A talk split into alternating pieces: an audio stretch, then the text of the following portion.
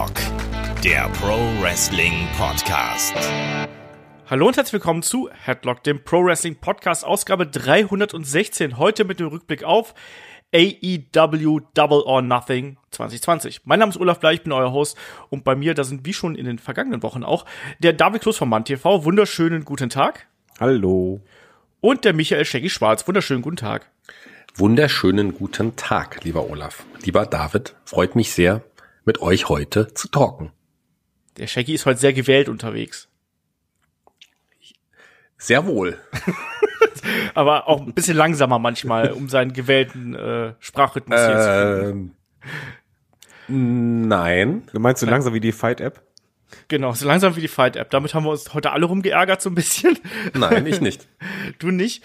Also, ich kann dir sagen, ich habe versucht quasi die, den Event von der Fight-App auf dem Handy auf den Fernseher zu projizieren, auf meinen Samsung-Fernseher. Da steht extra Beta und mir ist das Ding allein im Opener, glaube ich, so oft abgebrochen, dass ich dann keinen Bock mehr gehabt habe und auf den Fire TV umgestiegen bin, den ich eigentlich nicht verwenden wollte. Aber da läuft die App wenigstens. Ich glaube, David hat dasselbe Problem mit der Xbox gehabt, oder? Äh, genau. Allerdings, ich habe gemerkt, was hilft, wenn du den App, äh, den Stream hast und er startet, was ja schon mal ein Wunder ist.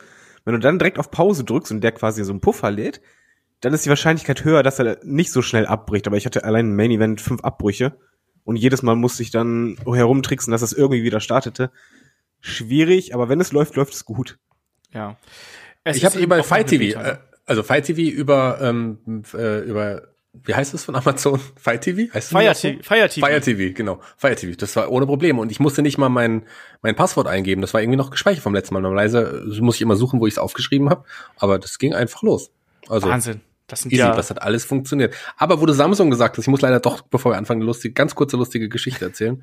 Äh, sorry, aber die ist halt wirklich lustig. Und zwar ähm, produziere ich jetzt so einen äh, Podcast für so eine Geflüchteteninitiative und da gibt es so eine kurze Geschichte, dass der eine jemand anderem, eine, also einer der Geflüchteten, einer der, der Deutschen, die quasi da involviert sind in dieses Projekt, eine, ähm, eine SMS geschrieben haben und der Deutsche schreibt irgendwie ähm, liebe Grüße, am Ende so liebe Grüße, also LG ähm, Jochen, so und der andere antwortete, wusste nicht, was LG heißt, so schaut auf sein Handy und antwortete dann am Ende mit Samsung Abim. lustig, oder? Okay, das ist in der Tat ein bisschen lustig. Ja. Äh, wer jetzt noch dran geblieben ist nach diesen unglaublich lustigen Geschichten von Shaggy, ähm, wir besprechen heute AEW Double or Nothing 2020. Bevor wir damit anfangen und solange nicht noch jemand eine lustige Geschichte erzählen möchte, ganz kurz, wir hatten ja auch wirklich eine, ja, aus Wrestling-Sicht ja auch echt eine traurige Woche irgendwie hinter uns. Es gab zwei dramatische Todesfälle. Ähm, zum einen äh, Chad Gaspard, ehemals Mitglied von Crime Time, der quasi einen Badeunfall äh, ja gestorben ist und äh, von einer von einer Strömung ähm, aus Meer hinausgezogen worden ist. Sein Sohn wurde noch gerettet, er hat es nicht mehr geschafft. Das ist das eine. Und dann ist auch noch äh, Hana Kimura, eine ähm, Wrestlerin aus Japan mit gerade mal 22 Jahren, verstorben. Die soll man sagen, die äh, Umstände dieses Todes sind da fast noch trauriger, weil ähm, ja, es haben sich eben im Vorfeld äh, gab es eben Cyberbullying gegen sie aufgrund von einer ähm, Reality-TV-Show, die auf ähm, Netflix lief, Terrace House.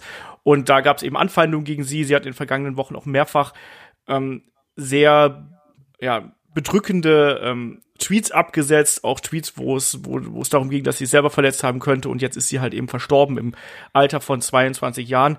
Das alles wurde auch bei AW Double or Nothing thematisiert. Aber David, sowas lässt einen dann auch nicht kalt. Oder wenn man sowas mitbekommt, das sind beides ähm, ja, junge Menschen gewesen, ähm, die doch ihr Leben vor sich hatten irgendwo und dann durch solche Umstände zu versterben, das ist schon bitter, oder? Das ist mehr als bitter. Erstmal Lob an AEW, dass sie da halt nicht nur das thematisiert haben, sondern gerade bei den traurigen Umständen darauf eingegangen sind, wieso es passiert ist und dass halt jeder das auch ein bisschen ändern kann oder verhindern kann, dass sowas passiert, eben dieses Bully-Verhalten in Social Media, halte ich für sehr wichtig, weil ich bin ja beruflich sehr viel unterwegs in Facebook und Co.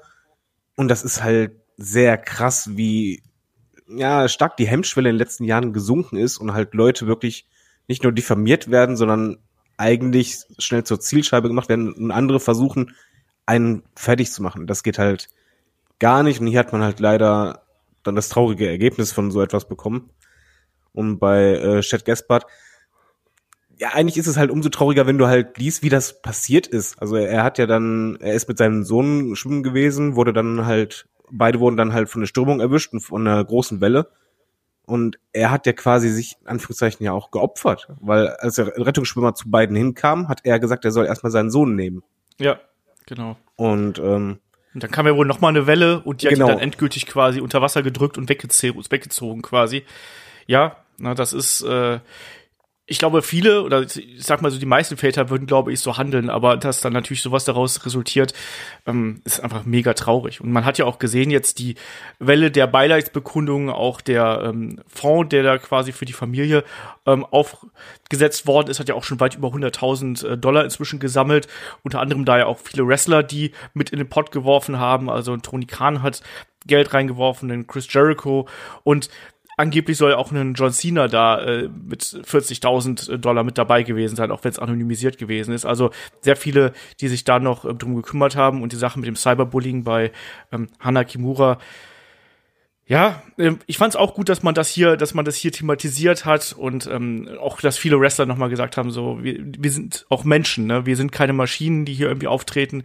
Und das ist schon eine ganz traurige Sache. Noch eine Sache, ein weiterer Todesfall, der vor allem uns, ja, ich sag mal, also den, der mich wirklich traurig gestimmt hat, war auch ähm, Larry Shonker von 411 Mania, also einer ein Wrestling-Journalist, der äh, der verstorben ist. Vor einiger Zeit hat er noch eine, eine Bein-OP gehabt, da musste ihm eine Bein, ein Bein abgenommen werden und äh, sein letzter Tweet war auch, dass es ihm nicht gut geht und dann kurze Zeit später erfährst du dann eben, dass er verstorben ist. Puh, schwierig. Ähm, Shaggy, wie hast du die letzten Tage da erlebt, was diese ganzen Todesfälle angeht? Ja, mein herzliches Beileid natürlich für alle Hinterbliebenen in diesem Fall und ich, das meiste habt ihr im Grunde schon gesagt. Eins möchte ich vielleicht noch hinzufügen, dass äh, jemanden anderen zu mobben immer ein Zeichen der eigenen Schwäche ist und gerade so in Zeiten von Cybermobbing, was ja dieses Mobbing noch deutlich einfacher macht, weil man sich hinter seinem seiner Tastatur versteckt, ähm, zeigt man, dass man selber eigentlich ja, ein schwacher Mensch ist, der mit dem Leben vielleicht nicht zurechtkommt und versucht, andere niederzumachen. Das ist niemals das Richtige, jemand anderen zu mobben. Äh, Bitte hört damit auf, sollte es jemand tun. Das ist immer ein falscher Weg. Schon in der Schule allein ist es was Schlimmes. Man, man weiß, wie viel, wie die Menschen früher darunter auch gelitten und noch heute teilweise gelitten haben, wenn man mal gemobbt wurde. Und ähm, gerade so auch Cybermobbing, äh, das ist noch der einfachere Weg, weil man da selten was, äh, ja, selten dafür Ärger bekommt, weil man sich hinter seinem Computer versteckt. Also äh, don't be a bully, be a star. Also klingt blöd, aber ich meine es nicht lustig, sondern ich meine es tatsächlich ernst. Ja, und wenn ihr auf die Idee kommt, jemandem, und wenn es ein Promi ist oder sonst irgendwas, irgendwelchen Bullshit zu schreiben, denkt noch mal drüber nach und dann lasst es sein, weil auch das sind Menschen. So, äh, haben wir das äh, erledigt quasi. Ich bin aber auch da komplett bei, bei David gewesen, dass das auch AW hier ganz gut äh, gelöst hat, dass sie auch diese, diese Geschichten aufgegriffen haben und dass sie darüber gesprochen haben. Lass uns mal trotzdem zum Event an sich kommen, weil es gab ja trotzdem Wrestling und auch hier muss ich sagen, was ich sehr mochte, bevor wir jetzt zum ähm, Kickoff-Show beziehungsweise zum Buy-In kommen. Was ich sehr mochte, war beispielsweise, dass man schon im Intro auch die aktuelle Situation, also die ähm, Corona-Krise nochmal thematisiert hat und auch sich da nochmal bedankt hat für den Support, für die Leute, die arbeiten und so weiter und so fort. David, das ist man gar nicht mehr gewohnt, dass man so offen mit Dingen umgehen kann manchmal. Und ich will natürlich diesen Vergleich mit WWE jetzt nicht ziehen, aber da fühle ich mich dann schon nicht, also da fühle ich mich ernst genommen als Zuschauer, muss ich ganz ehrlich sagen. Ja, man fühlt sich zumindest irgendwie, dass man auf demselben Level ist und nicht drunter steht. Also so geht's mir zumindest. Ich fand das auch sehr gut. Es wirkte halt auch nicht so extrem aufgesetzt, sondern was halt gesagt wurde, das denkt ja momentan jeder.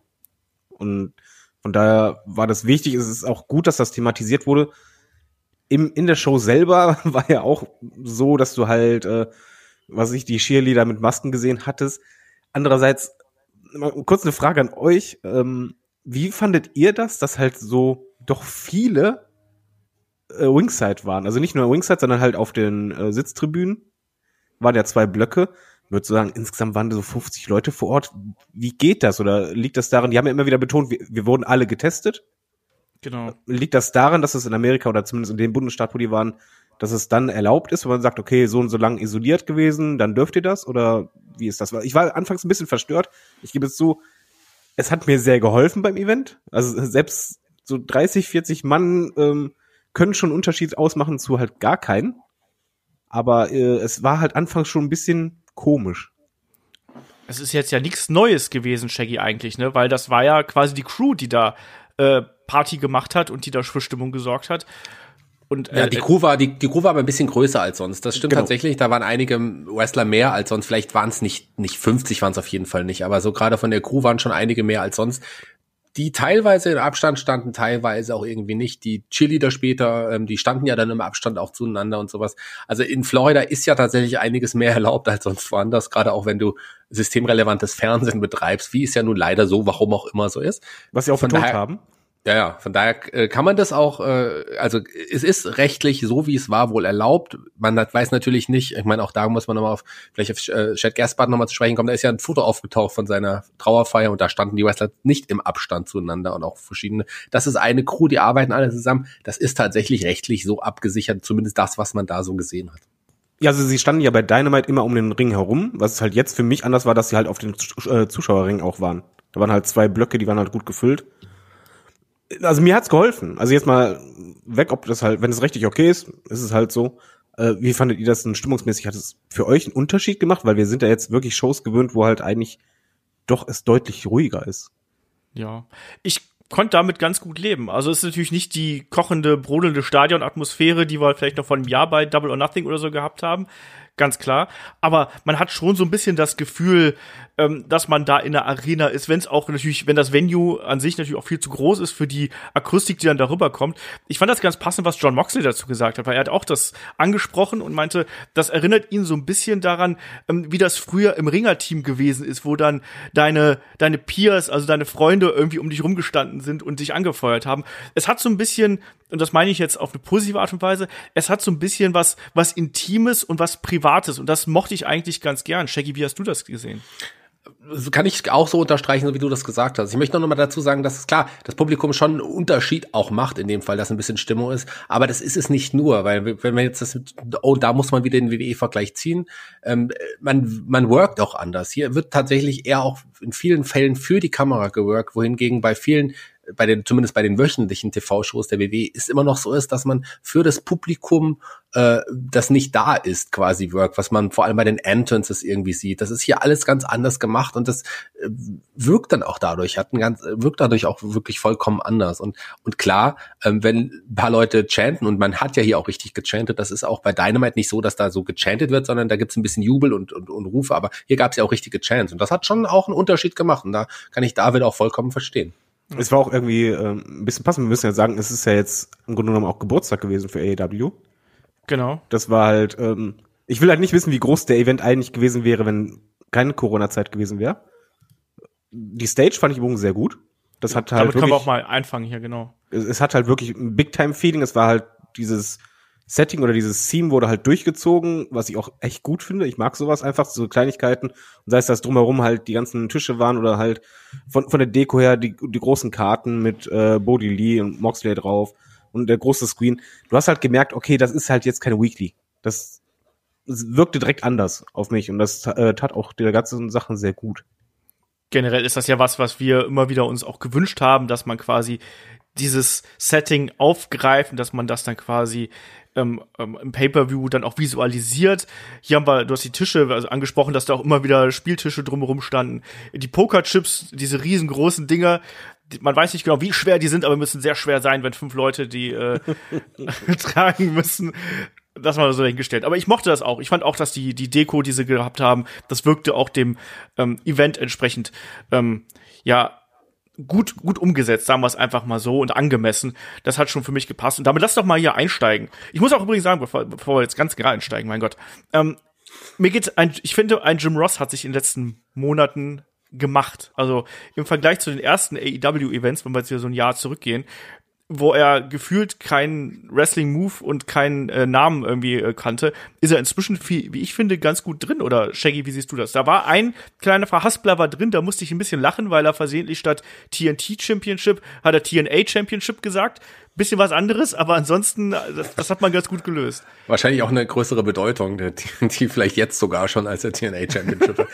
Aber äh, ja, also wir haben ja, wir, gerade wir beide haben ja sehr oft Jim Ross auch früher kritisiert äh, dafür, dass er irgendwie wirklich nicht up to date war, viele Western nicht kannte und auch Moves teilweise vertauscht hatte. Der hat sich wirklich wieder reingefunden. Der ist ja auch in einem guten Team. Ich finde auch die Kommentatoren Riege bei AEW, die ist zumindest für mich deutlich, deutlich besser als die bei der WWE und interessanter. Klar, auch da will man was anderes. Äh, aber das, was ich will, ist quasi das auch so, wie es hier gezeigt wird. Denn das gefällt mir wirklich gut. Und, und ähm, Excalibur, den finde ich wirklich auch gut am Mike, den mochte ich schon die ganze Zeit. Der, auch der hatte auch immer mal äh, ein paar Schwächen. Aber so wie die sich jetzt auch alle zusammengefunden haben und Tony Schiavone ist über jeden Zweifel haben, die sind einfach ein richtig, richtig gutes Team und die harmonieren gut, ähm, die werfen sich sehr, sehr gut die Bälle zu und ein JR ist da aufgeblüht und es ist besser als in den letzten vielen, vielen Jahren, auch besser als er mir jetzt bei New Japan oder wie auch immer gefallen hat. Also ich finde, der macht das richtig gut.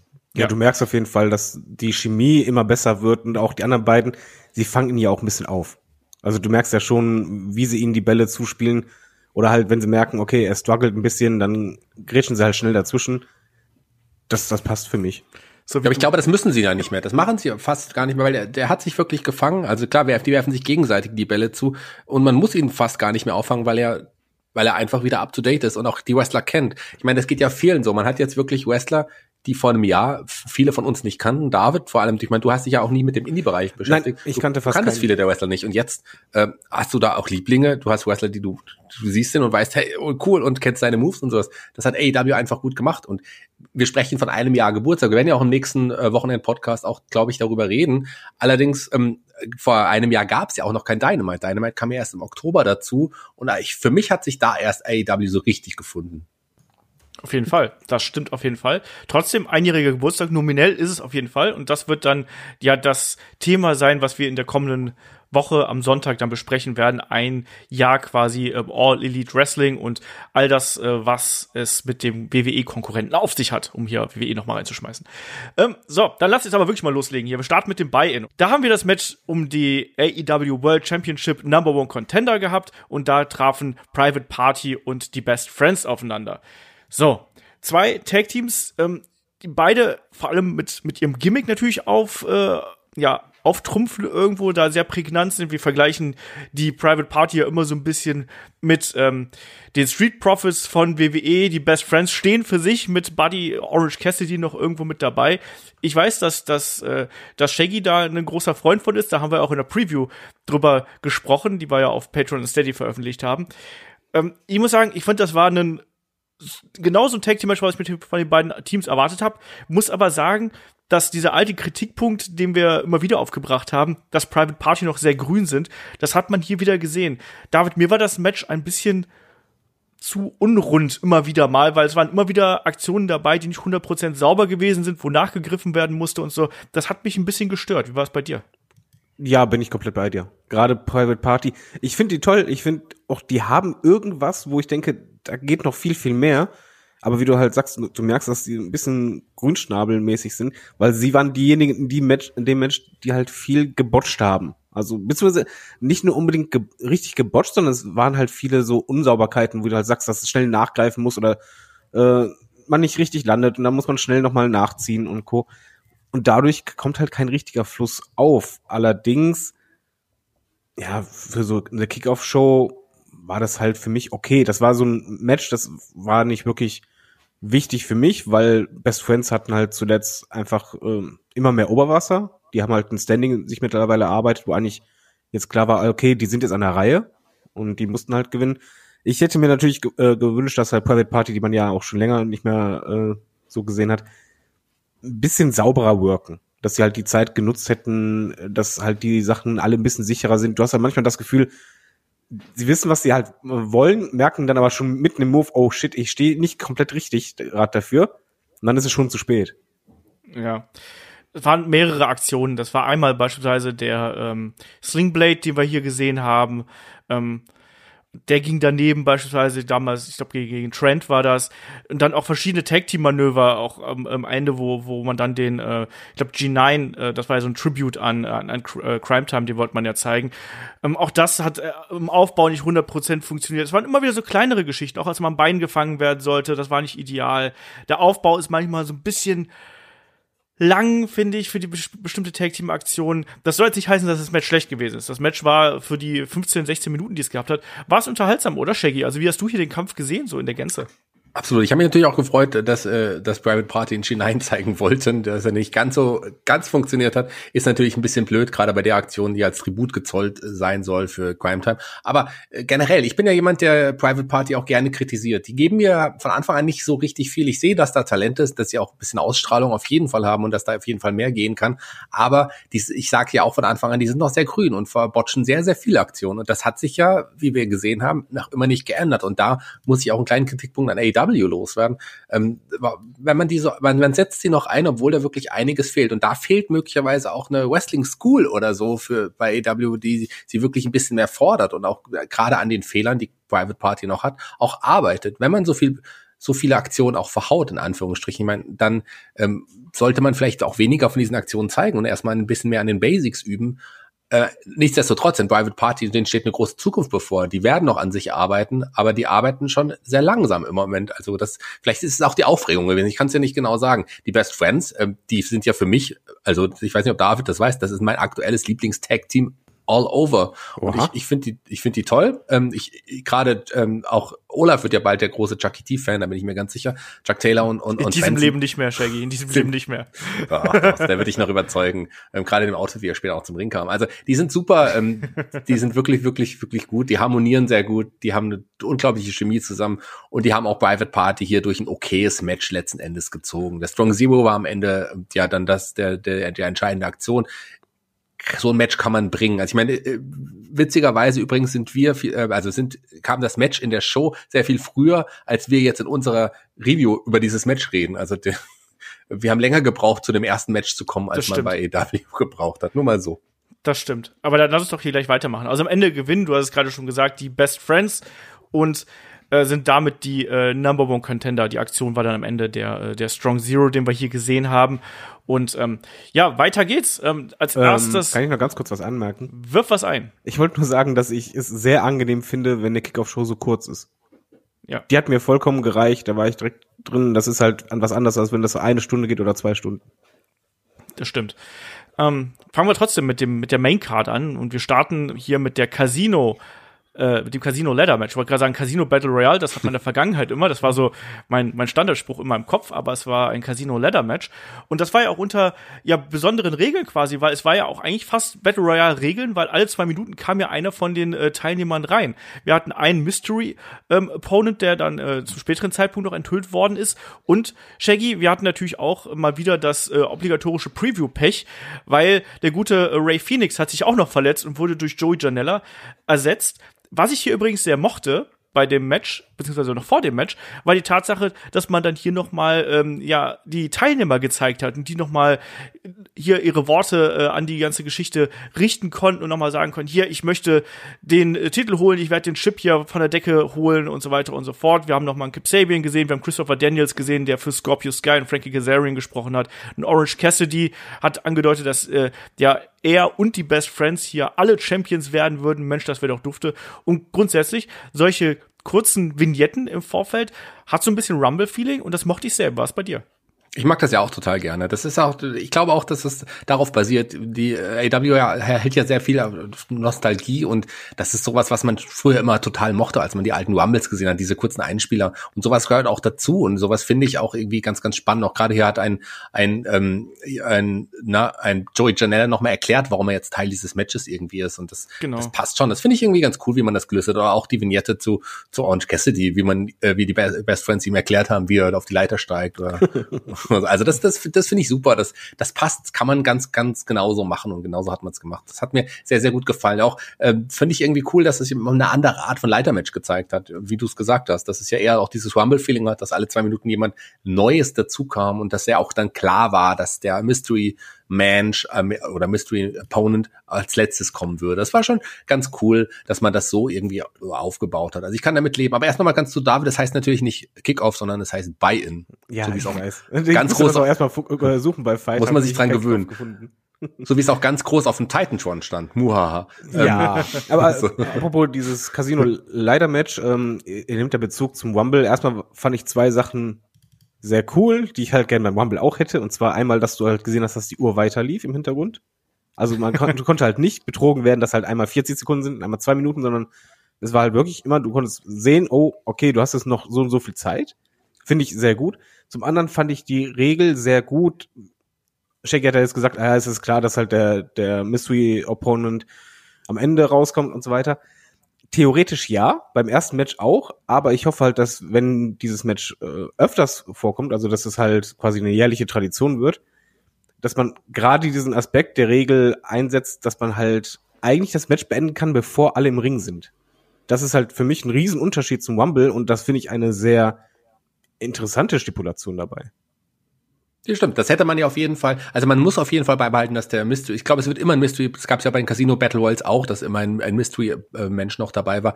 Der muss als letztes immer kommen. Aber klar, man könnte es dort vorher beenden. Das wäre eigentlich mal eine witzige Idee, wenn die ersten beiden schon das Match beenden würden mal. Also ich glaube, dass man diese dass die Stipulation beibehält, auch diese Matchart, weil das soll, sollte, könnte und sollte Tradition auch werden möglicherweise.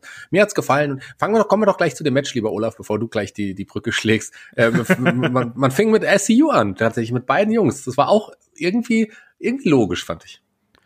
Ja, man hat hier ähm, Frankie Kazarian und Scorpio Sky zuerst gemacht. David, du wolltest was sagen. Ich habe dich irgendwie abgebrochen. Entschuldigung. Ja, ich wollte nur sagen, ich fand den Anfang, bevor ich jetzt äh, sage, wie ich das Match insgesamt fand, den Anfang, als die beiden im Ring waren, verdammt gut, weil die haben gewesselt, ohne ein einziges Mal sich zu treffen.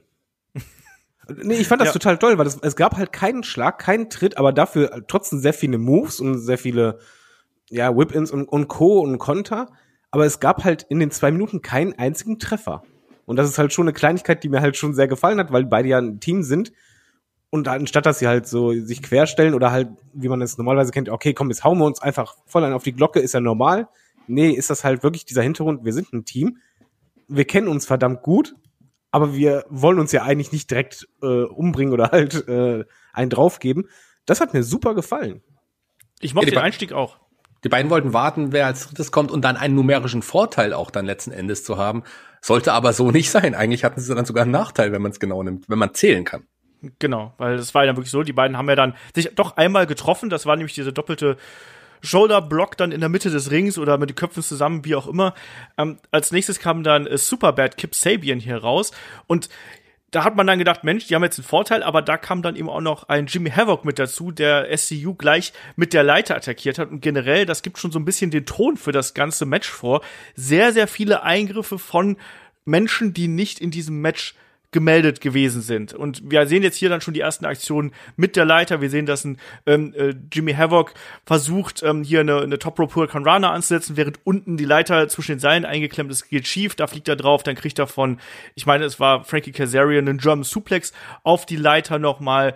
Ähm, äh, Kip Sabian deutet hier draußen schon den ersten Table Spot an, also da lag ein Scorpio Sky dann auf dem Tisch und äh, Sabian war dann schon oben auf der auf der Tre auf der Leiter ähm, hat dann aber abgebrochen und attackiert stattdessen lieber an den Kazarian. Also auch hier, die, das ging sehr, sehr schnell, dadurch, dass so viel passiert ist, dass wir gleich nicht diesen numerischen Vorteil gehabt haben, weil ich glaube, das hat tatsächlich das Tempo ein bisschen aus dem Match genommen. Stattdessen haben wir quasi in den, so eine Art Tag-Team-Match, bei dem es an allen Fronten ähm, zur Sache geht. Und apropos zu allen Fronten, da kommen wir schon zu Darby Allen Shaggy und der hat ja auch gleich losgelegt wie die Feuerwehr und hat wahrscheinlich den verrücktesten Spot dieses gesamten Matches hier gezeigt, oder?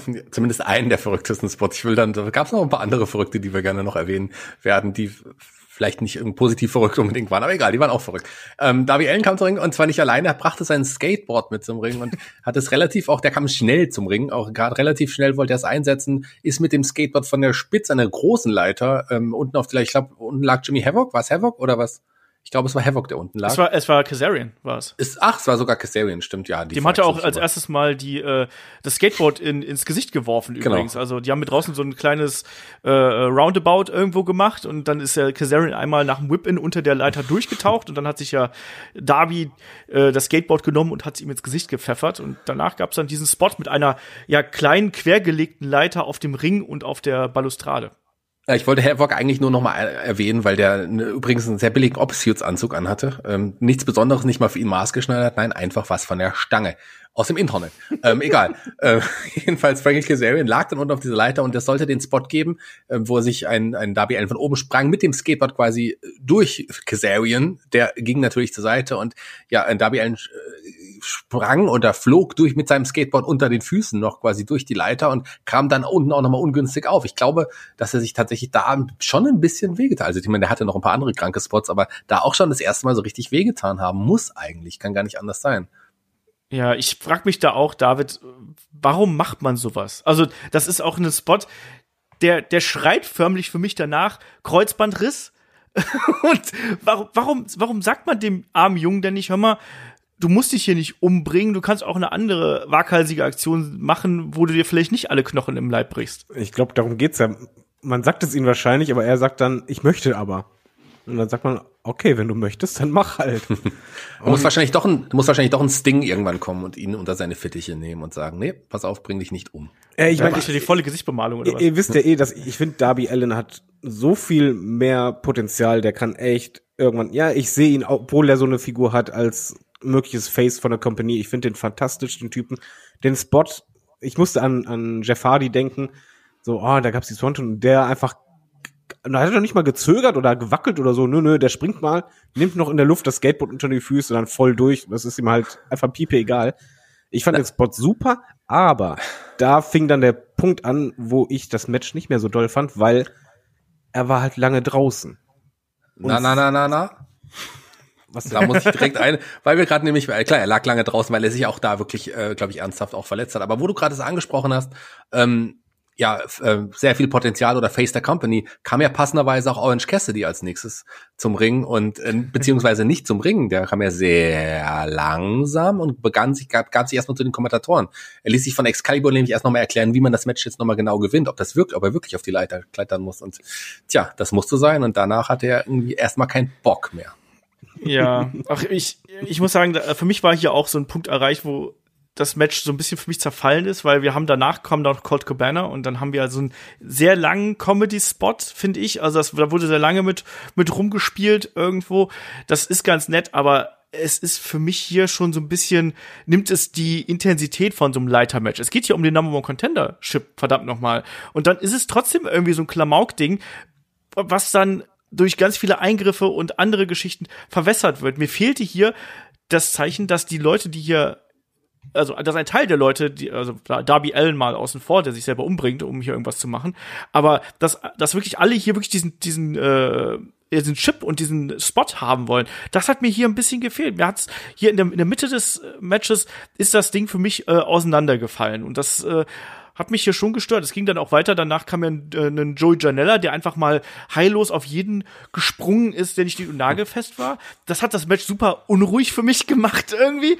Ich weiß nicht, Shaggy, kannst du das nachvollziehen, dass, dass das Match mich hier verloren hat? Oder bin ich das ja. wieder nur, der seine schön strukturierten Matches haben möchte? Ja, ich kann das absolut nachvollziehen, weil mich hat das, also ich finde, das Match hat sich noch, also für mich persönlich dann noch mal gefangen, aber in dem Augenblick hat es mich auch so ein bisschen verloren gehabt, weil irgendwie auch es war unruhig und es ist aber auch irgendwie nicht wirklich so viel passiert, hat man das Gefühl gehabt. Wobei diese Sprünge und, und wie auch immer, auch du es von schnell angesprochen hast, das ist ja schon auch, äh, das ist ja schon auch was, aber irgendwie hat es mich auch nicht mehr gefasst. Also ich war mehr fasziniert vom Outfit von Joey Janella, weil er ja zu seiner Leopardenhose auch noch ganz viel Lametta äh, plötzlich hat. Fand ich irgendwie cool, aber das Outfit, aber ansonsten war ich kurzzeitig draußen und dachte auch, hm, wer kommt denn jetzt noch? Wie lange dauert's noch? Hatte auch Luchasaurus, der danach ja auch zum Ring kam, erstmal total vergessen. Der da muss ich aber auch sagen, dass, Entschuldige, David, lass, lass mich ganz kurz. Da muss ich aber auch sagen, weil diese Rumble-Regel, die wir jetzt hier haben mit den zwei Minuten, finde ich, sorgt auch dafür, dass dieses Match nicht nur unruhig wird, sondern dass du eben auch diese typische Rumble Entrances hast, weil da kommt einer rein, zeigt alle Aktionen, bam, bam, bam, bam, und du hast immer dieses Getöse, aber irgendwie passiert halt eben nichts, sondern es fühlt sich so ein bisschen an wie, ja, aber eigentlich richtig ernst wird's erst, wenn alle da sind übrigens. Und das, das, das stört mich hier an dem Match und an dieser Regel. Deswegen war ich fast ein bisschen verwundert, dass du, David, hier gesagt hast, du findest die Regel gut. Ich finde die Regel super und man kann auch sehr viel draus machen. Nur man muss es halt entsprechend umsetzen, was mir halt in dem Match fehlte. Also erstmal Orange Cassidy, ich finde den Typen fantastisch, aber das Segment hier ging mir einfach zu lang. Was ich mir halt gewünscht hätte, dass er halt irgendwann umswitcht und dann sagt, ah, alles klar, jetzt mache ich ernst. Und ähm, zum einen hat das Problem, äh, das Match das Problem gehabt, es waren zu viele Wrestler drin, die halt absolut nicht in Frage kommen. Äh, ist halt fies, aber es ist einfach für mich so, da sind halt einfach zu viele dabei gewesen, wo du weißt, never ever. Und das andere, wenn die Leute zum Ringen kommen nach und nach, finde ich eigentlich cool, aber es muss halt wirklich dieser Fokus sein, wir wollen diesen Chip da oben haben. Und am besten derjenige, der reinkommt, der nächste, hat dann eine andere Taktik. Es darf halt eben nicht so sein wie mit Joe Janella. Ich renn raus, spring mal eben auf alle drauf und dann hau ich noch den äh, über die Barrikade und weiter geht's. Sondern es muss eigentlich sein, ich renne raus und ich nutze den Vorteil, dass ich fitter bin als die anderen. Und zum Beispiel die größte Bedrohung schalte ich aus oder ich habe eine Taktik und nutze aus, dass die anderen gerade äh, abgelenkt sind und versuche an diesen Chip zu kommen ich glaube, mit der Stipulation kannst du sehr, sehr viel machen. Nur hier hat man eben genau das, was du sagst, so ein bisschen Rumble-mäßig gemacht. Einer kam rein, hat dann erstmal aufgeräumt, danach flog er raus, dann blieb er verdammt lange draußen. Und dadurch war halt kein richtiger Flow drin, weil du einfach genau diese Story da drin brauchst. Es geht um ja diese Münze da oben, die du unbedingt haben willst. Und jeder Charakter müsste halt so seine eigene Story haben. Ich, zum Beispiel SCU sind mit zwei Mann da, da muss eigentlich die Story sein, ey, die sind die ganze Zeit zwei gegen den Rest.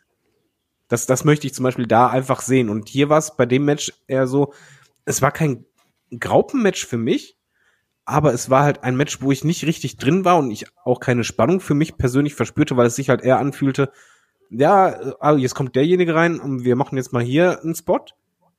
Dann war woanders ein Spot, der halt der Spot davor hat gar keine Bedeutung richtig gehabt, weil eh immer mindestens ja fast alle K.O. draußen waren, bis auf drei Leute.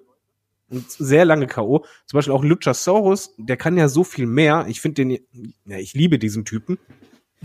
Einfach, ich finde den mega, aber in diesem Match fand ich den absolut unterpräsentiert. Der war halt ja. irgendwie da und dann war der weg und dann hast du irgendwann gemerkt, ach ja, der ist ja doch ja noch da. Und was mir halt einfach bei dem Match fehlte, war, dass die Charaktere ja genutzt werden. Dass jeder Wrestler für das, was er steht, das auch zeigt entsprechend und es halt für sich nutzt, um halt diese Münze zu kriegen. Ja. Ähm, beim Luchasaurus, den, der kam mir dann als nächstes nach Joey Janella rein.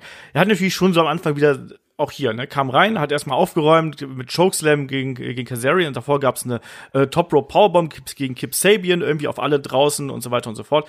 Ähm, hat dann auch einen, einen Darby Allen, der dann später noch äh, hier eingreifen sollte mit dem Code Red gegen Luchasaurus, sodass er da auch wieder raus war. Der eigentliche Fokus war eigentlich eben auf diese Mystery Opponent, der dann reinkommen sollte. Und es sollte dann ja ein Brian Cage sein. Äh, Brian, ich werde nicht zu äh, von Impact zu AEW wechseln, Cage. Übrigens, äh, der jetzt jetzt wieder da ist äh, und begleitet von Tess. Und bevor wir jetzt hier dazu kommen, weil der war jetzt einfach der Fixpunkt innerhalb dieses Matches, das muss man auch mal ganz klar sagen. Der war jetzt für die nächsten Minuten der absolut dominante Teil, ähm, um das sich dieses Geschehen hier rankt. Ähm, Shaggy, du als äh, alter Brian Cage-Fan, äh, was sagst du zu der Konstellation mit Tess und ähm, was sagst du dazu, dass er jetzt auch bei AEW ist? Wer, wer ist denn momentan nicht mehr bei AEW eigentlich? Also er hat ja nie wirklich gesagt, dass er nicht zur AEW wechselt. Er hat nur gesagt, jetzt im Moment noch nicht zur AEW. Und man muss dazu sagen, ich habe ja im Vorfeld tatsächlich ähm, gesagt, Brian Cage äh, wird der Teilnehmer sein. Wenn ich dran an Brian Cage gedacht hätte, hätte ich es gesagt zumindest. Also ich habe es natürlich nicht gesagt, aber eigentlich so im Nachhinein betrachtet total logisch, weil er hat sich im Januar, glaube ich, den Bizeps gerissen und ähm, Aus Ausfallzeit vier bis fünf Monate. Und damals gab es ja schon Gerüchte, dass er jetzt zur AEW wechselt. Die gab es ja schon. Und jetzt sind die Verletzungszeit vorbei, er ist da und klar, er ist auf jeden Fall eine Bereicherung für AW. Solche Leute braucht man. Man hat zwar schon solche Leute jetzt auch mittlerweile komischerweise ganz viele, diese Powerhouses, äh, übrigens auch mit einem äh, Veteran als Manager, was ich irgendwie ganz geil finde, dass AW das auch so komplett durchzieht. Und Taz ist ja sowieso ein etablierter Charakter auch schon bei AW. Und ich finde, das passt schon irgendwie. Ich war am Anfang nicht so ganz sicher, aber irgendwie finde ich es ganz cool, wenn er, und da kann man auch sehr, sehr viele Geschichten zukünftig auf jeden Fall mit Brian Cage erzählen. Ich habe mich gefreut, ich habe mich gefreut, dass er es ist und ich habe mich gefreut, dass er jetzt sein, er ist ja auch sehr dominant gleich in das Match gegangen. Und jetzt kommt das Aber von David. Das, was du halt sagst, das war eben mein Gedanke, wo ich einfach nur dachte, schon wieder ein Big Man? Weil gefühlt waren ja die letzten neun halt immer Big Man, von Matt Hardy abgesehen. Und es ist halt eine Art Wrestler, die ich halt nicht unbedingt so in der Vielzahl bei AEW sehen muss. Äh, ganz ehrlich. Also ich fand halt, äh, klar, ist ein beeindruckender Wrestler, der, der kann ja auch viel, gerade bei dem Körperbau ähm, erwartet man nicht unbedingt so manchen Move, aber ich weiß nicht. Also es wurde ja auch gesagt, man wusste jetzt nicht, ja, was ist ein, ein Test, ist dahinter die, die richtige Motivation, muss man dann gucken, was man da macht, oder ob er halt einfach nur das Monster ist. Äh, das fände ich dann wieder ein bisschen langweilig. Hm. Also ich, ich bin halt nicht der, der Fan davon, wenn halt äh, jetzt zu viele große Jungs dazukommen würden. Aber früher hatte man ja nur die großen Jungs. Witzig, dass man jetzt sagt, oh, schon wieder ein Big Man. Also, also ich weiß, was du damit sagen willst, aber eigentlich sind das solche Jungs, die man im, im Wrestling auch irgendwie sehen will. Und da werden schon, schon einige große Matches auf jeden Fall ähm, bevorstehen. Also ich glaube schon, dass ein Brian Cage äh, sehr eine gute Rolle spielen kann bei AEW und ich fände schon Matches mit ihm gegen, gut, man hat die Big Men, man hat Wardlow, man hat ähm, Lance Archer und ähm, Jack Swagger. Jack Swagger. Luchasaurus ist für mich auch ein Big Man. Nein, es Ja. fühlt sich halt für mich an, von wegen, ey, wir hatten doch jetzt gerade Lance Archer, der hat halt auch äh, eine Legende als äh, Sprecher. Und jetzt halt quasi dasselbe nochmal. Ja, aber es ist Brian Cage. Es ist nochmal ein Unterschied. Aber ich weiß, was du damit, was, was, was du meinst. Also ich glaube schon, dass es auch gerade, also ich meine, Big Man ist ja etwas, was der, was der WWE im Grunde fehlt. Sowas will man ja auch sehen. Und ich finde, auch wie man es hier aufgebaut, hat, man hat ja dann irgendwann das Face-Off auch mit Luchasaurus und, und Brian Cage gehabt. Ich finde, das hat man gut gemacht. Und als Brian Cage in dieses Match gekommen ist, fand, hat mich das Match auch wieder gehabt. Ja, da ist zumindest ein bisschen mehr wieder passiert. Ne? Der Fokus war eindeutig auf ihm, der hier erstmal alle Leute durch die Gegend geschleudert hat. Pop-Up Powerbomb gegen Kip Sabian, dieser äh, unfassbare F5, F10, äh, F was auch immer, gegen einen Darby Allen, was wir hier gehabt haben. Also Cage wirklich mit seiner, mit seinen ganzen Trademarks, die er hier ausgepackt hat. Ähm, und dann gab's also so eine Art Big Show-Moment auch, wo auch noch ein äh, Orange Cassidy auf seinem Rücken hing und er trotzdem die Leiter hochgeklettert ist, ihn alle festgehalten haben und es dann wirklich alle verbliebenen Teilnehmer gebraucht hat, damit er ja da wieder runterkommt und dann haben sie ihn zusammengemöppt, haben ihn dann eben äh, äh, mit der Leiter niedergeschlagen und draußen unter ganz viel Plunder begraben, inklusive dem gewaltigen Pokerchip, den man ausgeholt hat, der tonnenschwer gewesen sein muss und vermutlich aus Beton war, wenn du mich fragst. Ähm, und dann nahm das Match erstmal wieder so seinen normalen Lauf. Und dann muss ich aber auch sagen, hat es mich nochmal verloren. Weil dann wurde es halt richtig un unrund und unruhig irgendwo. Dann, dann, dann, äh, dann griff eine Penelope Ford noch mit ein. Dann kam noch Jimmy Havoc dazu. Dann kam plötzlich noch, was hat Markus Stunt dann am Ende da im Ring gemacht? Und die Best Friends. Also, sorry, da, da greifen fünf, sechs, sechs Leute ein. Ähm, das hat mir das Match äh, ähm, ja sehr zerfasert, um es mal so auszudrücken. Ne? Ich habe übrigens das Beispiel Sky und Kazarian, da hatten wir immer wieder so kleine Aufeinandertreffen, auch einmal mit dem Stuhl. Das hätte man hier ein bisschen ähm, ja konsequenter durchziehen können. Aber ähm, Shaggy, wie hast du die ganzen Eingriffe gesehen und warum musste auf einmal noch Markus Stunt mit einer kleinen Leiter noch dazwischen kommen und für so einen äh, ja, komischen Comedy-Spot sorgen, wo man das Gefühl hat, dass dieses Match eigentlich jetzt in der heißen Phase ist. Da muss man doch sagen, so jetzt jetzt Vollgas hier und dann dann holst du dann das noch raus. Also, weiß ich nicht. Ja, man hat ja auch noch Jimmy Havoc auch immer noch da gehabt. Also es, äh, da brauchten die anderen ja auch eine Unterstützung. Ich finde, das kann man so machen. Warum auch Nee. nicht? Also doch, ich mag Markus Dunn, den kannst du immer bringen. Und wenn du Markus Dunn in so ein Match bringst, brauchst du auch eine kleine Leiter. Ich kann deine Antipathie in dem Match verstehen, weil du hast ja auch ein Problem gegen Leute in deiner Größe. Ähm, und deswegen fandst du das wahrscheinlich auch nicht so gut. Aber das ist deine Art von Leiter. Also warum nicht? Nee, ich kann es ja verstehen. Man brauchte nicht unbedingt einen Comedy-Spot. Ähm, aber Ja, vor allem hier zu dem Zeitpunkt nicht. Also den, den- ich verstehe dieses, ich finde das Timing von diesem Ja. Spot äh, Das absolut ist desaströs. Genau, genau. Ich finde, der, Spot war super, den war ja witzig, aber den hätte man viel früher bringen müssen und nicht in der Schlussphase von so einem Match. Der hat die Schlussphase so ein bisschen wieder, man hat also auf jeden Fall einen wieder rausgeholt aus dieser Phase. Äh, brauchte man nicht. Aber ähm, Markus Stunt ist ein, ist, ist, ein interessanter Charakter, aber nicht zu diesem Moment. Da stimme ich voll und ganz zu. Und ich fand trotzdem den Spot witzig mit dem Chokeslam von der Leiter oder dem Versuch. Äh, das fand ich trotzdem witzig. Ja, aber es ist halt eben zum falschen Zeitpunkt. Da kommen wir mal so Richtung Schlussphase hier, weil es ging ja dann noch mal äh, noch mal heiß her. Wir haben natürlich dann auch einen äh, Brian Cage gehabt, der sich dann irgendwann äh, wieder befreien konnte und äh, ja, dann vor allem auch die Konfrontation hier mit Darby Allen, ne, der, äh, der sich ja auch davor dann nochmal äh, ja quasi so mal erholt hat und dann gab's die Konfrontation der beiden. Ähm, erst gab's den äh, Drill Claw gegen äh, Darby Allen und ähm, dann sehen wir noch mal Tess, der anscheinend irgendwelche Kommandos telepathisch an äh, den guten ähm, Brian Cage hier übermittelt und dann der Schlussspot. Auch da wieder unsauber irgendwo. Das hat mich auch gestört. Also die Oh, Idee der war, war, echt mies. Die Idee war, wir legen eine Leiter auf die Ecke, wir legen Darby Allen drauf und dann äh, drückt äh, der, der gute Brian Cage die quasi hoch und über den Kopf und wirft dann beide raus. Das hat nicht funktioniert. Man hat versucht, das mit einem Kameracut zu kaschieren. In dem Augenblick dummerweise stand ein Taz genau hinter der Leiter, ähm, wo man also quasi gar nichts gesehen hat. Und erst im zweiten Versuch hat das dann funktioniert. David, ich habe das nicht kapiert, warum man, also ich fand, ich fand diesen Spot nicht besonders originell, außer dass er eben äh, mal wieder so ein Ding gewesen ist, wo ich mich frage, mein Gott, müsst ihr jetzt den armen Darby zum zweiten Mal hier umbringen? Und zum zweiten, auch das wieder, das ist vielleicht eine Idee, die klingt geil auf dem Papier, aber dann in der Durchführung eher durchwachsen und auch das hat das Ende für mich ein bisschen schwächer gemacht, als es eigentlich hätte sein müssen. Ja, es ist halt bei jedem Match, glaube ich, ein Problem, wenn da halt das Finish gebotcht wird und man das halt so massiv sieht. Natürlich, sie wollten eine gewisse Kraftdemonstration zeigen, aber du hattest halt vorher schon so viel Moves, wo halt genau das gezeigt wurde, muss ich das nicht nochmal sehen. Beim Leitermatch brauchst du eher ein Finish, meiner Meinung nach, was halt wuchtig ist. Also dann nimm Darby Allen und, und hau den irgendwie durch einen Tisch oder sonst was.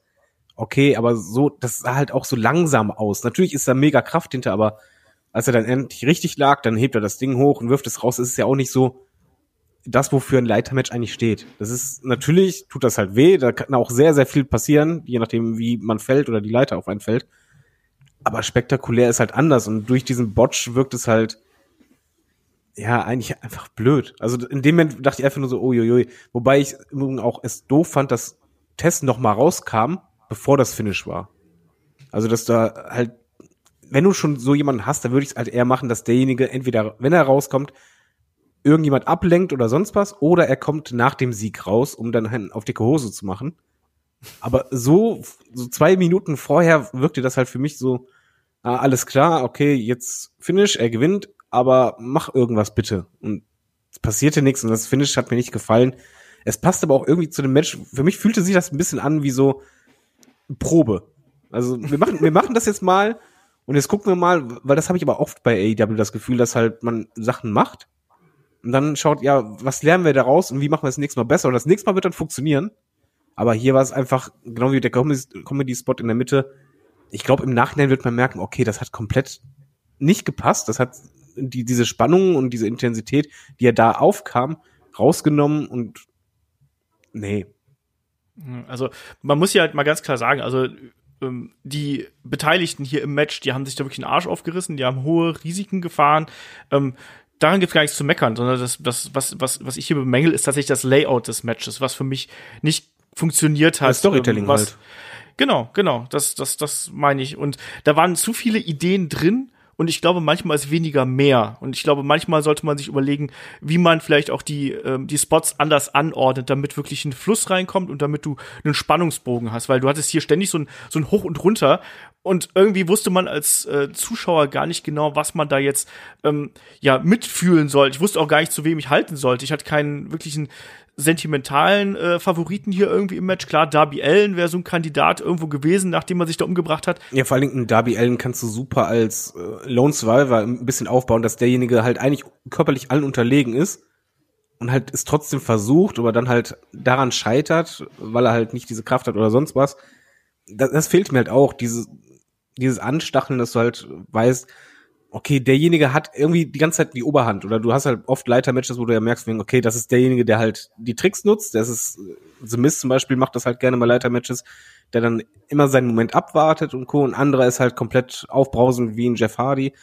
Was ich auch bei dem Match nicht so doll fand, dieser Spot von Darby Allen am Anfang, der war mega, aber eigentlich mag ich bei Leitermatches, wenn halt die großen Spots gegen Ende kommen, also dass er sich eigentlich langsam steigert. Und hier war es eigentlich so wie so eine Achterbahnfahrt ein bisschen. Plötzlich kam halt ja. richtig krasser Spot, dann war erstmal Luft raus, dann kam wieder ein cooler Spot, dann kam Spannung auf, dann kam plötzlich Comedy. Also es war halt irgendwie kein roter Faden richtig drin. Genau, das hat ein bisschen gefehlt. Auf jeden Fall haben wir jetzt einen Brian Cage, der sich dann zum Abschluss doch hier den äh, Poker-Chip geholt hat und damit Number One Contender ist. Und äh, Tony Khan hat bereits äh, bekannt gegeben, dass er äh, bei Fighter Fest, das ist der nächste Pay-Per-View von AEW, er wird dann auf einen John Moxley treffen, äh, Shaggy. Ähm, wie siehst du das Match? Ist das ein Kampf, äh, den du sehen möchtest? Ähm, ja, muss ich sagen. Ich glaube, ich würde den Kampf, äh, also den Kampf, auf den freue ich mich mehr als auf den Kampf gegen Brody Lee von Moxley, muss ich sagen. Ich finde es cool. Ich glaube, die beiden können echt äh, ein gutes Match abliefern und Brian Cage ist wirklich ein, also der ist ein besonderer Wrestler. Auch äh, der, der, da freue ich mich sehr, dass der jetzt wirklich bei EW ist, muss ich sagen. Also ich äh, habe mich auch gefreut, dass er jetzt hier gewonnen hat. Das war auch irgendwie letzten Endes logisch. Ich sehe das nicht ganz so wie David, dass hier wenige also ich hätte es, bis auf, ich glaube, Cold Cabana und Frank Kazarian hätte ich es nicht so getraut, sonst hätte man mit jedem irgendwie eine witzige oder coole Geschichte erzählen können als Sieger. Und ich fand das Ende klar, war schwierig, aber auch wie, auch wie ein Darby Allen dann draußen gelandet ist, war auch nicht so sanft, sagen wir mal so. Ähm, das stimmt. Also wie gesagt, am Einsatz ja. der Beteiligten äh, wollen wir da auch gar nichts absprechen. Im Gegenteil, ich würde sogar sagen, es haben zu viel teilweise gezeigt. So viel hätte man ja. nicht zeigen müssen. Und ich mochte, das Match hat mich trotz allem final unterhalten. Ich fand es dann trotzdem irgendwie ganz okay, muss ich sagen. Ich ähm, Von diesen Casino-Matches, wenn man die zusammenfassen will, diese Battle Royals und jetzt das Leather-Match, war das aber für mich das Schwächste. Wenn man die, wenn man was vergleichen will, dann vergleicht man das so, würde ich sagen. Aber trotzdem ein passender Opener irgendwie und mit einem richtigen Sieger auf jeden Fall.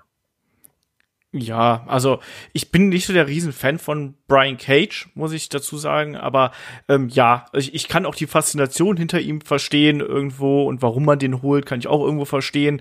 Aber irgendwann muss man jetzt auch mal schauen, dass man vielleicht auch die Leute, die man hat, auch entsprechend in Position bringt. Ich habe inzwischen ein bisschen Angst davor, dass AEW ähm, sich immer mehr verstärkt und immer mehr verstärkt und dann einfach auch für diesen Moment die Leute holt. Auch hier den Moment, dass der jetzt der Number One Contender wird. Brody Lee wurde auch, wurde auch geholt, ist auch direkt Number One Contender. Er ist jetzt hier direkt Number Moxley One Contender. Auch. Hm? Moxley auch direkt nach dem Debüt ja. direkt oben mitgespielt. Ja, du hast halt ein bisschen das Gefühl, dass so, in Anführungszeichen, die eigene Riege, wenn es so weitergeht, ein bisschen übersehen wird, was halt den großen Spot angeht. Ist ein bisschen schwierig. Also da muss man mal äh, sehen, wie sich das in äh, nächster Zeit entwickelt. Wo wir bei der eigenen Riege sind, kommen wir doch zum nächsten Match, nachdem wir hier den Opener so dick und breit äh, besprochen haben, aber es ist auch ein wichtiger Kampf gewesen. Ähm, wir haben MJF gegen äh, Jungle Boy und wenn wir beim ersten Match bemängeln, dass wir da vielleicht nicht genug Psychologie und Geschichte drin gehabt haben, Shaggy, da muss ich sagen, mir hat hier das Match hervorragend gefallen, weil das war eine richtig schöne, schöner Kontrast zwischen den Charakteren gewesen.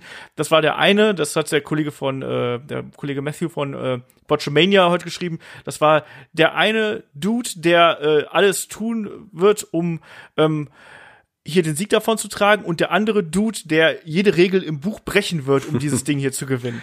Das fand ich sehr treffend, ehrlich gesagt. Ja. Ich fand, ich fand beide hervorragend hier im Kampf. Super gut umschrieben und ich glaube, das ist genauso. Also ich, ich war sehr überrascht, dass das Match so lange gedauert hat zum einen und dass es wirklich ja auf gleicher Augenhöhe auch war. Ein Match zwischen zwei Leuten, wo wir, wie wir auch schon im Vorfeld gesagt haben, denen sicherlich die Zukunft bei AEW gehören wird. Die werden MJF wahrscheinlich früher als in Jungle Boy. Jungle Boy muss körperlich noch ein bisschen was tun, aber ähm, MJF, der ist ja schon einer der Top Heels, wenn nicht der Top Heel überhaupt. Und das hat man, ich finde auch die Art und Weise, die Geschichte, die hier erzählt wurde, dem Underdog und auch dem, dem fiesen MJF, das hat man alles richtig gemacht. Schöne, spannende Aktion. Ob, das Einzige, was ich hier bemängeln würde an diesem Match, ist, dass eigentlich klar war, wer gewinnt. Aber das ist das Einzige, weil ähm, es ist ja auch nicht immer schlimm, wenn man vorher weiß, wer gewinnt. Im Gegenteil. Man hat ja zwischen trotzdem Momente gehabt, wo man dachte, hm, vielleicht wird's doch Jungle Boy. Warum nicht? Also es würde, es war ein tolles Match, es hat sehr, sehr viel Spaß gemacht und es war lange, aber es war nicht zu lange. Ja, ich wollte gerade sagen, also ich glaube, die größte Kunst liegt aber genau darin, dass du eigentlich ja weißt, wer gewinnen wird, aber trotzdem zum einen unterhalten wirst und zum anderen noch Spannung kriegst und das haben beide hinbekommen. Jim Ross hat ja auch von dem Match geschwärmt, bis so geht nicht mehr und er hat ja recht, es war halt einfach ein fantastisches Pro Wrestling Match von zwei richtig jungen Leuten, denen die Zukunft gehört. Ich finde MJF als Heel fantastisch, ist einer der besten Heels, den es momentan Wrestling gibt für mich. Was ich an ihn auch mag, er ist halt in dem Match, er war ja nicht, wie soll man sagen, so das feige Huhn, sondern er hat ja auch richtig gute Moves gezeigt. Und er war aggressiv, aber er war halt, ist halt dieser intelligente Heel. Und der halt einfach mal alle Regeln bricht, wie er möchte und mal eine Verletzung vortäuscht oder auch diesen Gegner verhöhnen, diese Arroganz bringt der so cool rüber. Es gab tolle Spots. Ich fand diesen Moment Hammer, wo beide mit dem, also Kopf über auf den Kopf auf der Matte waren und er einfach Jungle Boy eine Ohrfeige gibt. Ja. Und ich dachte nur einfach, von wegen, ja, mein Gott, wie gut ist das denn? Genauso, es gab halt einfach eine Story in diesem Match. Und Jungle Boy interessiert mich nicht so doll, gebe ich halt zu. Ich finde den ähm, athletisch mega, aber halt von der Ausstrahlung her, ja, ist halt so irgendwie so Standard Babyface, aber in dem Match hat es halt super funktioniert. Irgendwann war ich auf seiner Seite, andererseits habe ich MJF abgefeiert. Die haben tolle Spots gezeigt. Sie haben vor allen Dingen wirklich dieses auf Augenhöhe ja sehr gut demonstriert, selbst mit diesen Shops auf den auf der auf den Brustmuskeln. Es gab halt auch die Story, dass halt äh, die Verletzung bei Jungle Boy mit dem Arm, das hat sich auch durchgezogen. Bei dem Match, auch wenn der Sieger bekannt war, ich kann nix meckern. Ich habe hab wirklich keinen Punkt, wo ich sagen würde, oh nee, das hatte Längen an der Stelle oder nee, das hätte man weglassen können. Ich fand das so, wie es war, super. Ja, was, was ich es mochte, war hier gerade das Heelwork von dem MJF. Auf der einen Seite natürlich diese Geschichte, dass du einen angeschlagenen Jungle Boy hast, also generell natürlich bei MJF ist immer das Bearbeiten des Arms, ist ja ein Muster, was wir bei ihm immer wieder haben. Auf der anderen Seite aber auch wie hier einen Jungle Boy immer wieder dagegen gekämpft hat und dann immer wieder auch mit der Härte dagegen gehalten hat, mit den Chops, wo man ja sich vielleicht denkt, vielleicht ist der feine Herr MJF vielleicht ein bisschen äh, zu zart beseitet und mag das nicht, aber ganz im Gegenteil, der hat hier immer wieder Aggressivität reingebracht und, Und der da gab's krasse dann auch die, außen, ne? Am, am, an, der, an der Ringseite. welchen meinst du? Äh, wo MJF mit dem Hinterkopf mal eben volles Rohr genau auf diese härteste Kante, die der Ring überhaupt hat. Ach so, ja, ja, ja, du meinst, du meinst den Poison Runner äh, auf das Apron, Ja. meinst du? Das war übel, ey. Und er hat das mega gesellt auch. Genau. Und, und ich mag die Kleinigkeiten, die gerade ein MJF hier immer wieder rein äh, gebaut hat. Also beispielsweise, dass er einen, einen Roll-Up von Jungle Boy gegen Ende kontert, indem er ihm in die Augen greift. Also da, der rollt ihn quasi ein, und anstatt einfach aus dem Cover auszukicken, greift er ihm ins Gesicht, weil er in dem Moment das Gesicht quasi gerade vor sich hat. Bei einem Shop-Battle, das war in der Mitte des Matches, ähm, choppen die beiden sich zuerst und normalerweise ist es ja so, dann ruft ja das Publikum Buh, hey, Buh, hey. Und was macht am Ende MJF? Er schlägt einem Jungle Boy auf den Arm. Was, was, eigentlich gegen jegliche Ehre eines Shop-Battles irgendwie widerspricht, ähm, wird dann eben hier ausgenutzt. Und Auch die- da muss man natürlich dann auch, ähm, gerade ganz kurz, da muss man natürlich auch dann äh, Jungle Boy hier ein Kompliment machen, weil der eben als Babyface ja einfach so hervorragend funktioniert hat. Das Selling war fast das gesamte Match hindurch richtig gut. Man hat mitgefiebert, man hat auch ihm die ähm, die Hope-Spots, die er bekommen hat, mit den Topies, mit dem angesprochenen Poison Runner draußen und mit den anderen Aktionen, die hat man ihm total abgekauft. Und auch diese, ja, diese Top Rope, äh, äh, die Powerbomb, die wir dann da am Ende noch gesehen haben. Boy, oh boy, also was da alles im Match drin war, ich fand das super. David, jetzt. Ja, ich wollte nur anmerken, ge- genau so etwas bei Jungle Boy. Es gab ja immer wieder diesen Moment, wo er halt einfach so provoziert wurde, dass du kurz dachtest, von wegen so, oh, MJF, vielleicht bist du doch zu weit gegangen, du bereust es gerade.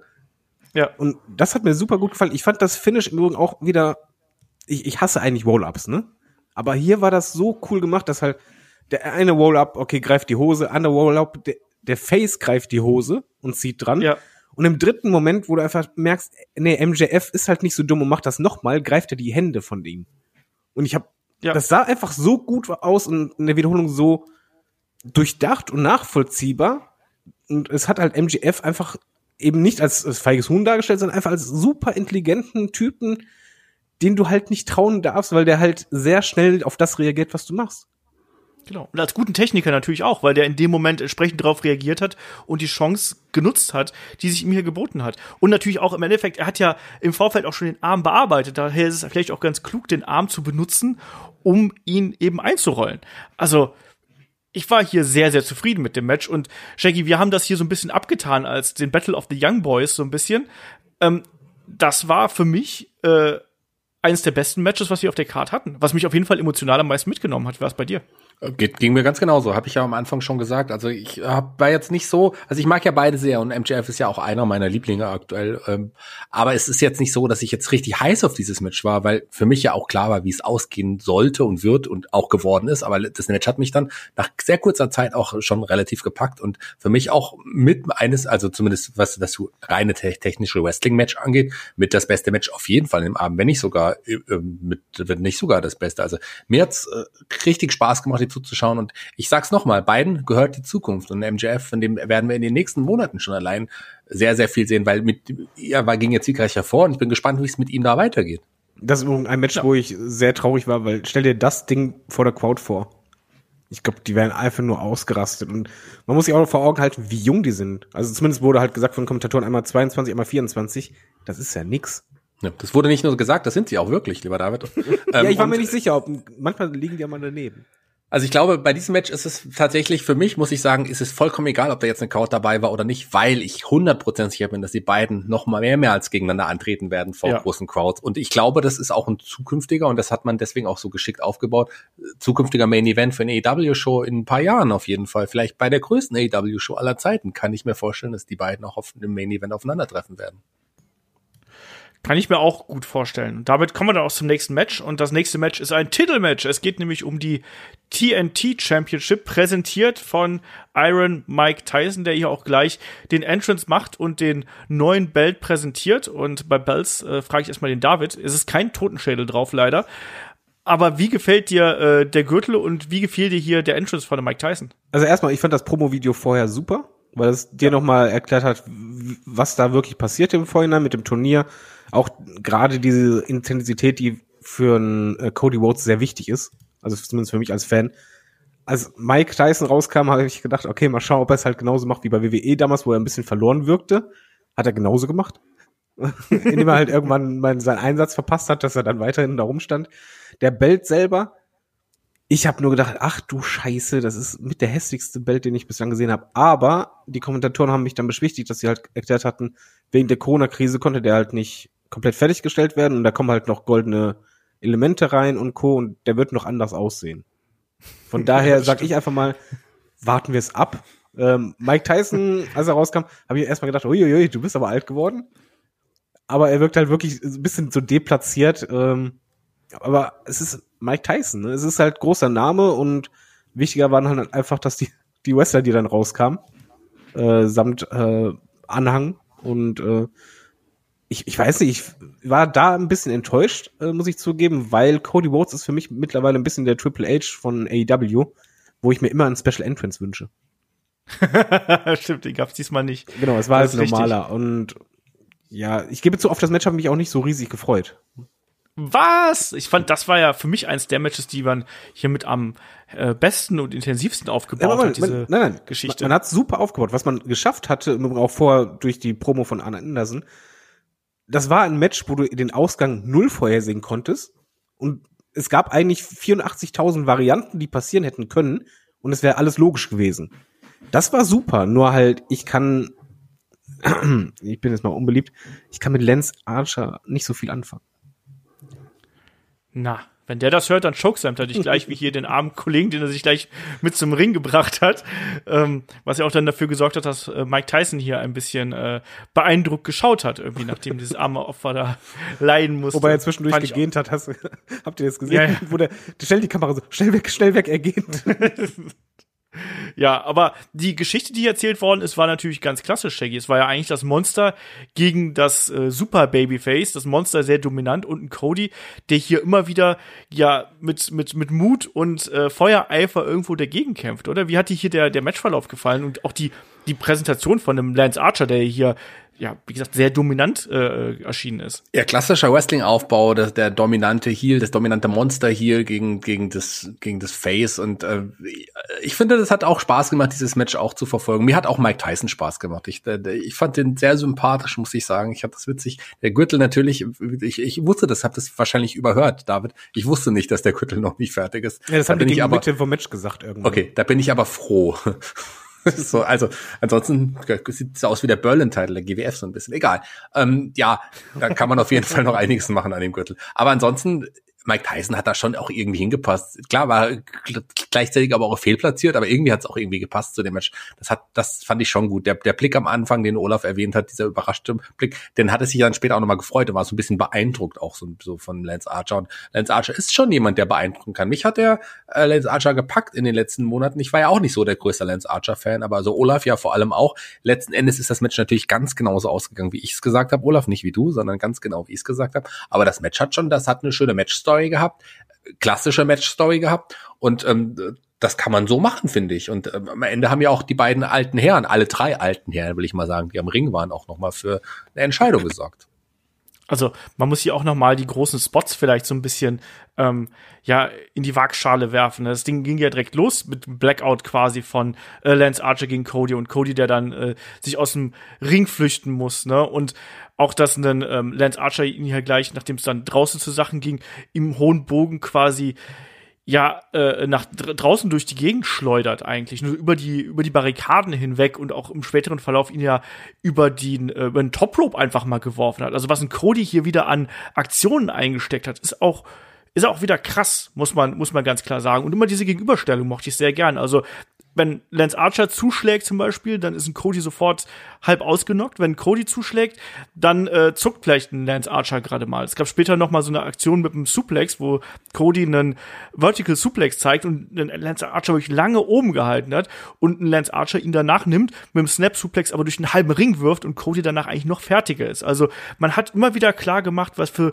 unterschiedliche Charaktere wir hier haben und hat dabei vor allem darauf geachtet, dass eben auch ein Lance Archer dominant dasteht, dass der auch äh, auch in der Niederlage, die es dann ja später geworden ist, dass er nicht dumm dabei aussieht. Ne? Auch wenn so manche Sachen natürlich da nicht hingehauen haben. Diese Sache, wo er dann beispielsweise das Polster aus der Ringecke gelöst hat und dann selber in die Ringecke geprallt ist. Ne? Wenn der Heel zu doll betrügt, dann, ähm, äh, äh dann, dann fällt er doch selber drauf rein aber trotzdem, ich mochte den Aufbau hier im, äh, in der Gänze und man konnte eben immer wieder merken, dass ein Cody so peu à peu ähm, sich zurück ins Match wrestelt quasi und immer wieder äh, die entsprechenden Aktionen bringt, aber auch einen Lance Archer dann phasenweise natürlich so dominant gewesen ist, dass er fast schon übermütig geworden ist.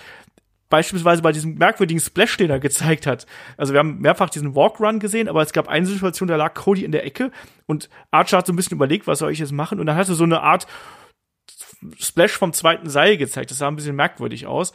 Aber ähm, was, was ich dann hier wiederum ganz gern mochte, war dann die Tatsache, das was Shaggy gerade angesprochen hat, dass dann eben die alten Herren hier zum, äh, der zum Einsatz gekommen sind. Die sind ja schon bei dem Face-to-Face, -face, haben sie ja schon gesagt, hier, ne, DDT gegen Spinebuster wollen wir sehen. Und was haben wir dann hier gehabt? Ähm, dann gab es ein DDT von Cody gegen ähm, Lance Archer und im, äh, ein paar Sekunden später gab es dann eben den Spinebuster von Archer gegen Cody. Shaggy, wie hat dir das gefallen, dass dann auch gerade diese beiden ähm, Begleiter hier so mit, in den Mittelpunkt gerückt worden sind, gerade gegen Ende? Ja, das sind ja zwei Wrestling-Legenden, man musste da schon Reminiszenzen ziehen, äh, Reminiszenzen ziehen, was habe ich gesagt? Ähm, auf jeden Fall nicht. Reminiszenzen. habe ich ja fast richtig. Ich habe hab noch nicht, ich will mich beeilen, ich wollte nicht alle Buchstaben nutzen. Man kann die Buchstaben vielleicht auch später nochmal benutzen. Äh, ja. Eure Reminenz. die Klappe. so. ähm, klar, der die äh, auch auch der Blick von von von von Cody dann zu Jake Roberts nach dem DDT, der war ja schon auch ganz cool. Also das hat man schon richtig gemacht. Nachher sollte es und das was ich ja angesprochen habe, ich bin ja schon gegen Ende zu Ende des Matches gegangen, soll es ja noch ein Eingreifen geben, direkt von Ann Anderson in diesem Fall, aber interessanterweise. Und das sorgte ja dann dafür, dass äh, Bryce Ramsberg, der Referee, äh, ja die beiden alten Herren dann beide des Ringes verwiesen hatte. Moment, erstmal hat jetzt Mike Tyson geschaut und Mike Tyson so, jo, schmeiß du raus. Okay, mach ich. Ja, erstmal Paul Turner hat gepetzt, das muss man mal sagen. Äh, kam mal Paul Turner zum Ring gerannt, hat gepetzt und dann haben, dann hat Mike Tyson gesagt, so jetzt schmeiße raus, so, damit wir hier alles ähm, äh, äh, drin haben. Ähm, das gab's auch noch, aber auch da, ich gehe noch mal einen ganz kleinen Schritt zurück, weil ich noch ein paar Sachen hier Darf ich da muss. bitte eine Was? Sache kurz einwerfen, bevor du jetzt alle Moves äh, nochmal äh, nennst, die du aufgeschrieben hast? Gar nicht. Ich fand. Die du nochmal nennst, der nennt sie jetzt nochmal. Ich, ich finde generell bei, bei Cody äh, ganz nett immer auch diese Bezüge ähm, zu Wrestling-Legenden. Also. Siehst du, das wollte ich nämlich sagen, Mann. So, okay. und jetzt, sag, jetzt sagst du das in deinen Worten und dann sag ich die Fachtermini dazu. Okay. Äh, Nein, also erstmal äh, äh diese äh, kurze Abfolge, wo es halt erstmal David, die, die, David, David? Ja. Ich wollte dich nur unterbrechen, sag mach weiter. Möchtest du reingrätschen? äh, erstmal das mit dem DDT und anschließend den Spinebuster, ich fand das super. Also ich, ich finde gerade diese Kleinigkeiten wichtig. Ich fand äh, zwischendrin toll, als dann irgendwann Cody die Stinger-Pose und den Woo-Ruf perfekt nachgemacht hat und dann gab es den Stinger-Splash das sind so Kleinigkeiten, wo du halt, ich weiß, das ist natürlich jetzt ein bisschen romantisiert für mich als Fan, aber irgendwie zeigt das für mich ein bisschen so, ja, wie sehr derjenige am Wrestling hängt und wie sehr man Wrestling liebt. Ich weiß, das ist eine Kleinigkeit, das kann jeder machen, aber das funktioniert bei mir, bei ihm als Babyface einfach fantastisch und jetzt kann Olaf gerne mit Fachtermini kommen. Das war ja, das war ja quasi eine ganze Abfolge. Da hat er ja erstmal die ganzen Trademarks äh, ja, der Rhodes Family quasi durchexerziert. Wir hatten erstmal den Bionic Elbow von Dusty Rhodes.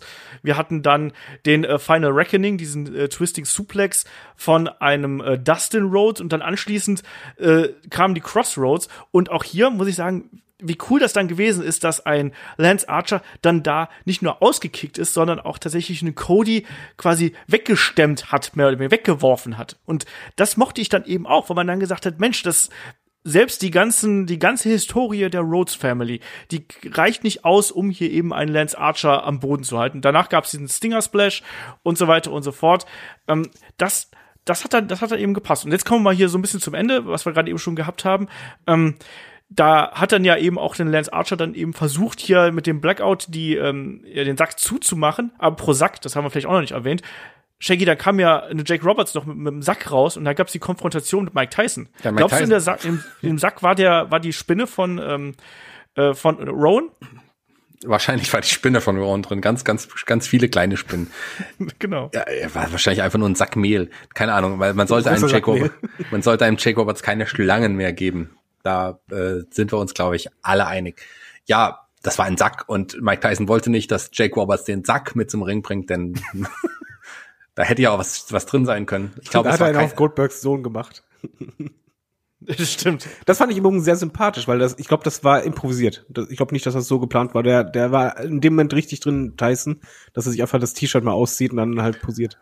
Wobei ich sagen muss, dass ein Mike Tyson tatsächlich noch besser, ja, besser proportioniert ist als Goldbergs Sohn tatsächlich. Und, und da trotz des hohen Alters, ähm, muss man sagen. Also der, der, der körperlich sieht der Mike Tyson immer noch richtig gut aus. Und wahrscheinlich war ein Jake Roberts auch noch sichtlich beeindruckt, weil der körperlich nicht ganz so cool aussieht äh, wie ein Mike Tyson und auch eine ganz seltsame Frisur. Also jetzt habe ich übrigens die Frisur von Jake Roberts mal auf, da sagt überhaupt niemand was. Ich verstehe die Frisur von Jake Roberts nicht. Aber das ist ein anderes Thema. Ähm, aber die versteht man nicht. Aber dann war auch ein Jake Roberts sichtlich beeindruckt, vielleicht ein bisschen äh, bisschen overacted, aber der wollte dann doch nicht zum Ring kommen und ja, zwischenzeitlich äh, sollte es dann im Ring dann aber auch das zum Ende kommen. Genau, sollte den Blackout geben. Cody kontert den äh, mit den Crossroads, hält fest, zeigt die Crossroads gleich nochmal. Und äh, dann geht der Pinfall auch hier durch. Und wir haben einen Cody, der der erste TNT-Champion von AEW ist. Meine Assoziation übrigens mit dem Championship-Belt, den wir hier gesehen haben, war, das sieht so ein bisschen aus wie so eine, wie so eine Cola-Dose, wenn man die umdreht. So dieser glatte Boden irgendwo. Das war so meine erste Assoziation. Und du, du malst noch irgendwie dick TNT drauf. Also ich hoffe, abwarten. dass der wenn, noch ein bisschen. Wenn das Ja, ja, ich dabei weiß. ist, ich glaube, das wird schon anders. Äh, Im Übrigen ist das passiert, was, was wir damals gesagt haben, als äh, die Regel kam, dass Cody kein Titelmatch mehr haben wird. Um den Haupttitel, als, Ja. dass wir sagten, ja, irgendwann wird ein Midcard-Titel kommen. Und dann wird er sich den wahrscheinlich zum ersten Mal holen. Und auch verdient. Also erst einmal, Ja. ich, ich habe ja vorher gesagt, ich kann mit Lance Archer nicht so viel anfangen. Ich habe aber nicht gesagt, dass ich das Match schlecht fand. Im Gegenteil, ich fand das Match richtig, richtig gut. Lance Archer wurde auch super stark dargestellt. Allein schon auch mit dem Finish, es passt ja, dass halt ein Crossroads, nee, das reicht nicht. Ich brauche zwei. Absolut nachvollziehbar. Die Legenden wurden richtig eingesetzt. Du hattest halt mit Mike Tyson noch ein bisschen äh, Mainstream ähm, Feeling dabei oder halt Mainstream äh, Popularität. Das hat sich groß angefühlt und auch sehr bedeutsam. Bin ich, bin ich komplett bei dir. Ich mochte das auch sehr, wie man das hier aufgebaut hat. Ähm, ich glaube, auch das hätte noch besser gewirkt, wenn Publikum dabei gewesen ist. Gerade so die Matches von Cody leben ja so ein bisschen davon, dass so die Dramatik so drin ist. Mich hat ehrlich gesagt auch gewundert, dass ein Cody hier nicht geblutet hat, ehrlich gesagt. Ich habe das fest, da habe ich fest mit gerechnet, dass er hier bluten würde, äh, ähnlich wie das sein, sein Bruder da ja schon im Match gegen Lance Archer getan hat und dass er dann am Ende ähm, blutend äh, dann hier durch Ach, das Match reicht es also nicht, wenn er sich die Knochen bricht beim Rausfliegen. Nee, genau. Habe ich aber, habe ich irgendwie mitgerechnet, aber ist egal. Äh, ansonsten ein sehr schönes Match und ich kann auch total gut damit leben, dass Cody hier den äh, Titel gewinnt und der erste Titelträger ist.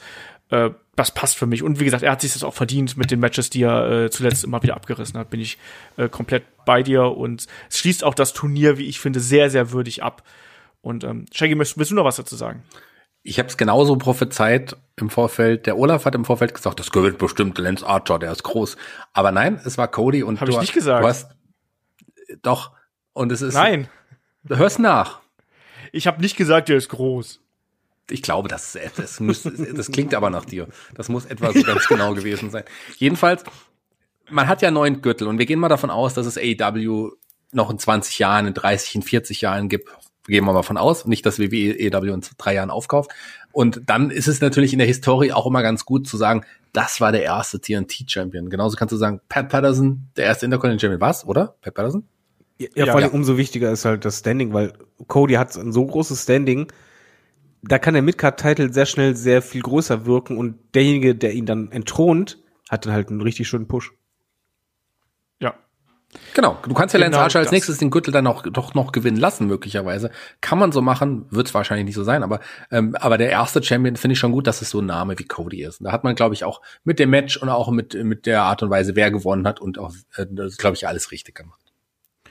Und man hat eben auch, also ein Cody hat ja gefühlt Beef mit dem halben Roster. Also du könntest einen Darby Allen nehmen, da hast du diese Respektfehde. Du hast einen Lance Archer, der sagt, hier, äh, übrigens, das war ja so knapp, ich hätte dich ja dreimal schlagen können, hab's aber nicht gemacht. Ich will noch einen Title Shot zurück. Du kannst einen MJF nehmen, der jetzt auch sagen könnte, hör mal, ich habe dich noch vor ein paar Monaten hier besiegt, ne? Also äh, eigentlich gehört mir der, der Titel hier. Und mich hat man noch nicht mal gefragt, als ich hier, als das Turnier losging. Ja, aber Darby Also- Allen, das ist richtig, du hast richtig, genauso wie du es gesagt hast, stimme ich dazu. Nur ich sag's jetzt nochmal, ich glaube, Darby Allen, der muss äh, das erste Mal, wenn er Cody besiegen wird, muss es um den World Title gehen und das wird der große Sieg dann von Darby sein, weil ich glaube, ähm, so wie man es aufgebaut hat, muss man das um den großen Titel machen. Sei, sei denn, der TNT Champion Title hat dann auch eine ähnliche Bedeutung. Dann kann, dann auch, dann gerne. Jo, ähm, machen wir weiter. Ähm, wir haben auf jeden Fall einen neuen TNT-Champion, den ersten TNT-Champion mit Cody. Und weiter ging es dann mit einem äh, ja, Medical Update hier zum aktuellen Status von Britt Baker. Die hat sich ja am Knie verletzt bei der vergangenen Ausgabe von AW Dynamite. Bei so einem ja, Turnbuckle ähm, äh, Death Valley Driver. Ähm, unglückliche Aktion, muss man ganz klar sagen, wenn man sich die anschaut von ähm, Nyla Rose. Ähm, und schwere Knieverletzungen, sind wohl ein paar Bänder gedehnt und, und äh, teilweise auch gerissen, äh, hat der, hat der Arzt hier erzählt. Aber das noch viel schlimmer als diese Verletzung wäre wohl eine Dr. Britt Baker als Patientin und ähm, sie würde wohl am Mittwoch äh, sagen, was äh, mit wann sie wieder zurückkäme. Dummerweise hat Tony Khan schon bestätigt, dass er, äh, dass sie in sechs Wochen wieder zurück im Ring sein sollte. Also nix, nix, was irgendwie äh, Ewigkeiten dauern würde, also kein Kreuzbandriss oder sonst irgendwas, sondern sechs, sechs bis acht Wochen wird es wohl dauern. Dann ist sie wieder im Ring und stattdessen haben wir dann eben auch ein anderes Match bekommen. Sie sollte ja eigentlich gegen äh, Chris Statlander antreten, stattdessen gab es dann eben Penelope Ford gegen äh, Chris Statlander, die begleitet worden ist von äh, Kip Sabian, der hier nach dem Casino Ladder Match auf Krücken und schwer bandagiert zurückgekommen ist. Und auch hier, ich fand, das war ein ordentliches äh, Damenmatch, wo gerade am Anfang natürlich wieder viel Character Work von der äh, Chris Statlander, wie sich das irgendwo gehört.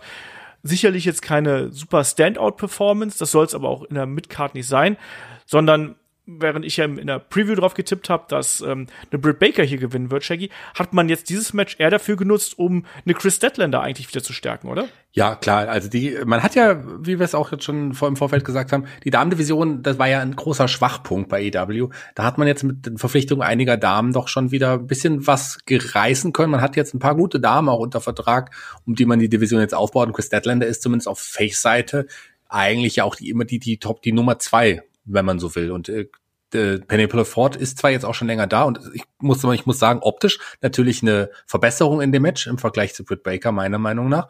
Und ähm, im Ring ist sie auch nicht schlecht. Das finde ich auch ganz spannend, weil Penelope Ford ja nicht so oft im Ring zu sehen ist eigentlich, die ja eher als Valet von, äh, ja, früher Joey Janella oder jetzt Kip Sabian, ähm, äh, Valet im Ring oder auch im Privatleben äh, der, äh, an der Seite ist.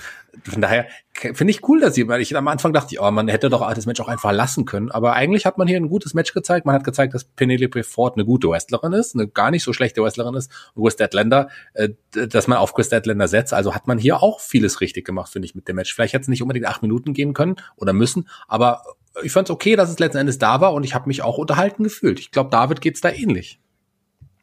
Uff.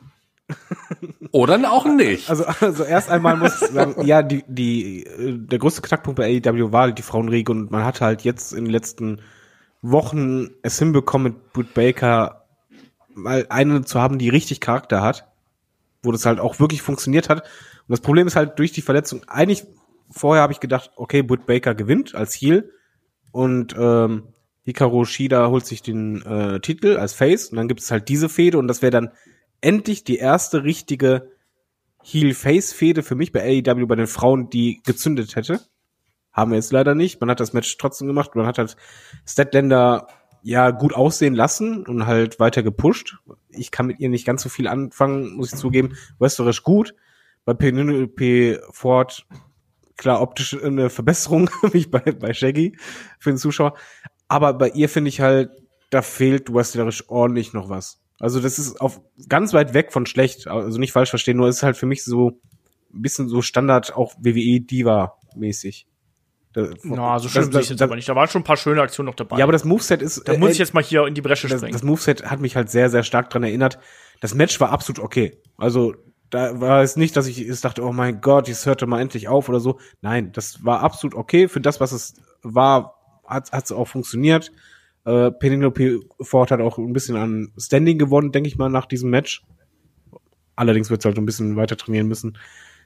Ja, es ist halt okay, dass mich halt einfach mehr ärgert und das gebe ich zu, da habe ich halt das ganze Match über auch gedacht, einfach, dass verdammt, wenn Britt Baker jetzt da wäre, sie gewinnt, endlich hat man mal wirklich da was aufgebaut und jetzt ist es leider eine genommen worden und das eine was dafür kann. Ja, man muss aber dazu sagen, zum Glück sind es ja wohl nur die sechs bis acht Wochen und doch kein Kreuzbandriss. Das wären ja dann, hätten neun bis zwölf Monate auch sein können. Also äh, Glück und Glück und ich glaube, man hat es genutzt und man hat gezeigt, dass man eine okay da eine gute Damendivision aufbauen kann und im Aufbau sich befindet. Von daher finde ich, kann man das echt so machen. Und Ford ja. und Sabian sind ein cooles Duo auch. Ich sehe die echt super gerne zusammen. Kip Sabian ist auch gereift in den letzten Monaten und ich finde, ich sehe die beiden halt echt gerne. Chris Deadlander ist aber so ein Charakter, ich mag die gerne, ähm, die funktioniert mit Publikum aber deutlich besser. Ja, bin ich auch komplett bei dir. Wir haben ein paar schöne Moves trotzdem gesehen. Was ich ganz gern mochte, war diese, diese Matrix-Move-Abfolge, die wir zwischendurch gehabt haben. Und dann eben auch zum Ende, dass dann auch zum Beispiel eine, eine Penelope Cruz auch äh, den Finisher, die Big Bang Theory, erstmal kontern konnte von Chris Statlander und dann eben zum Ende hin da war es dann eben vorbei. Dann gab es die Big Bang Theory und Chris Statlander gewinnt das Ding hier.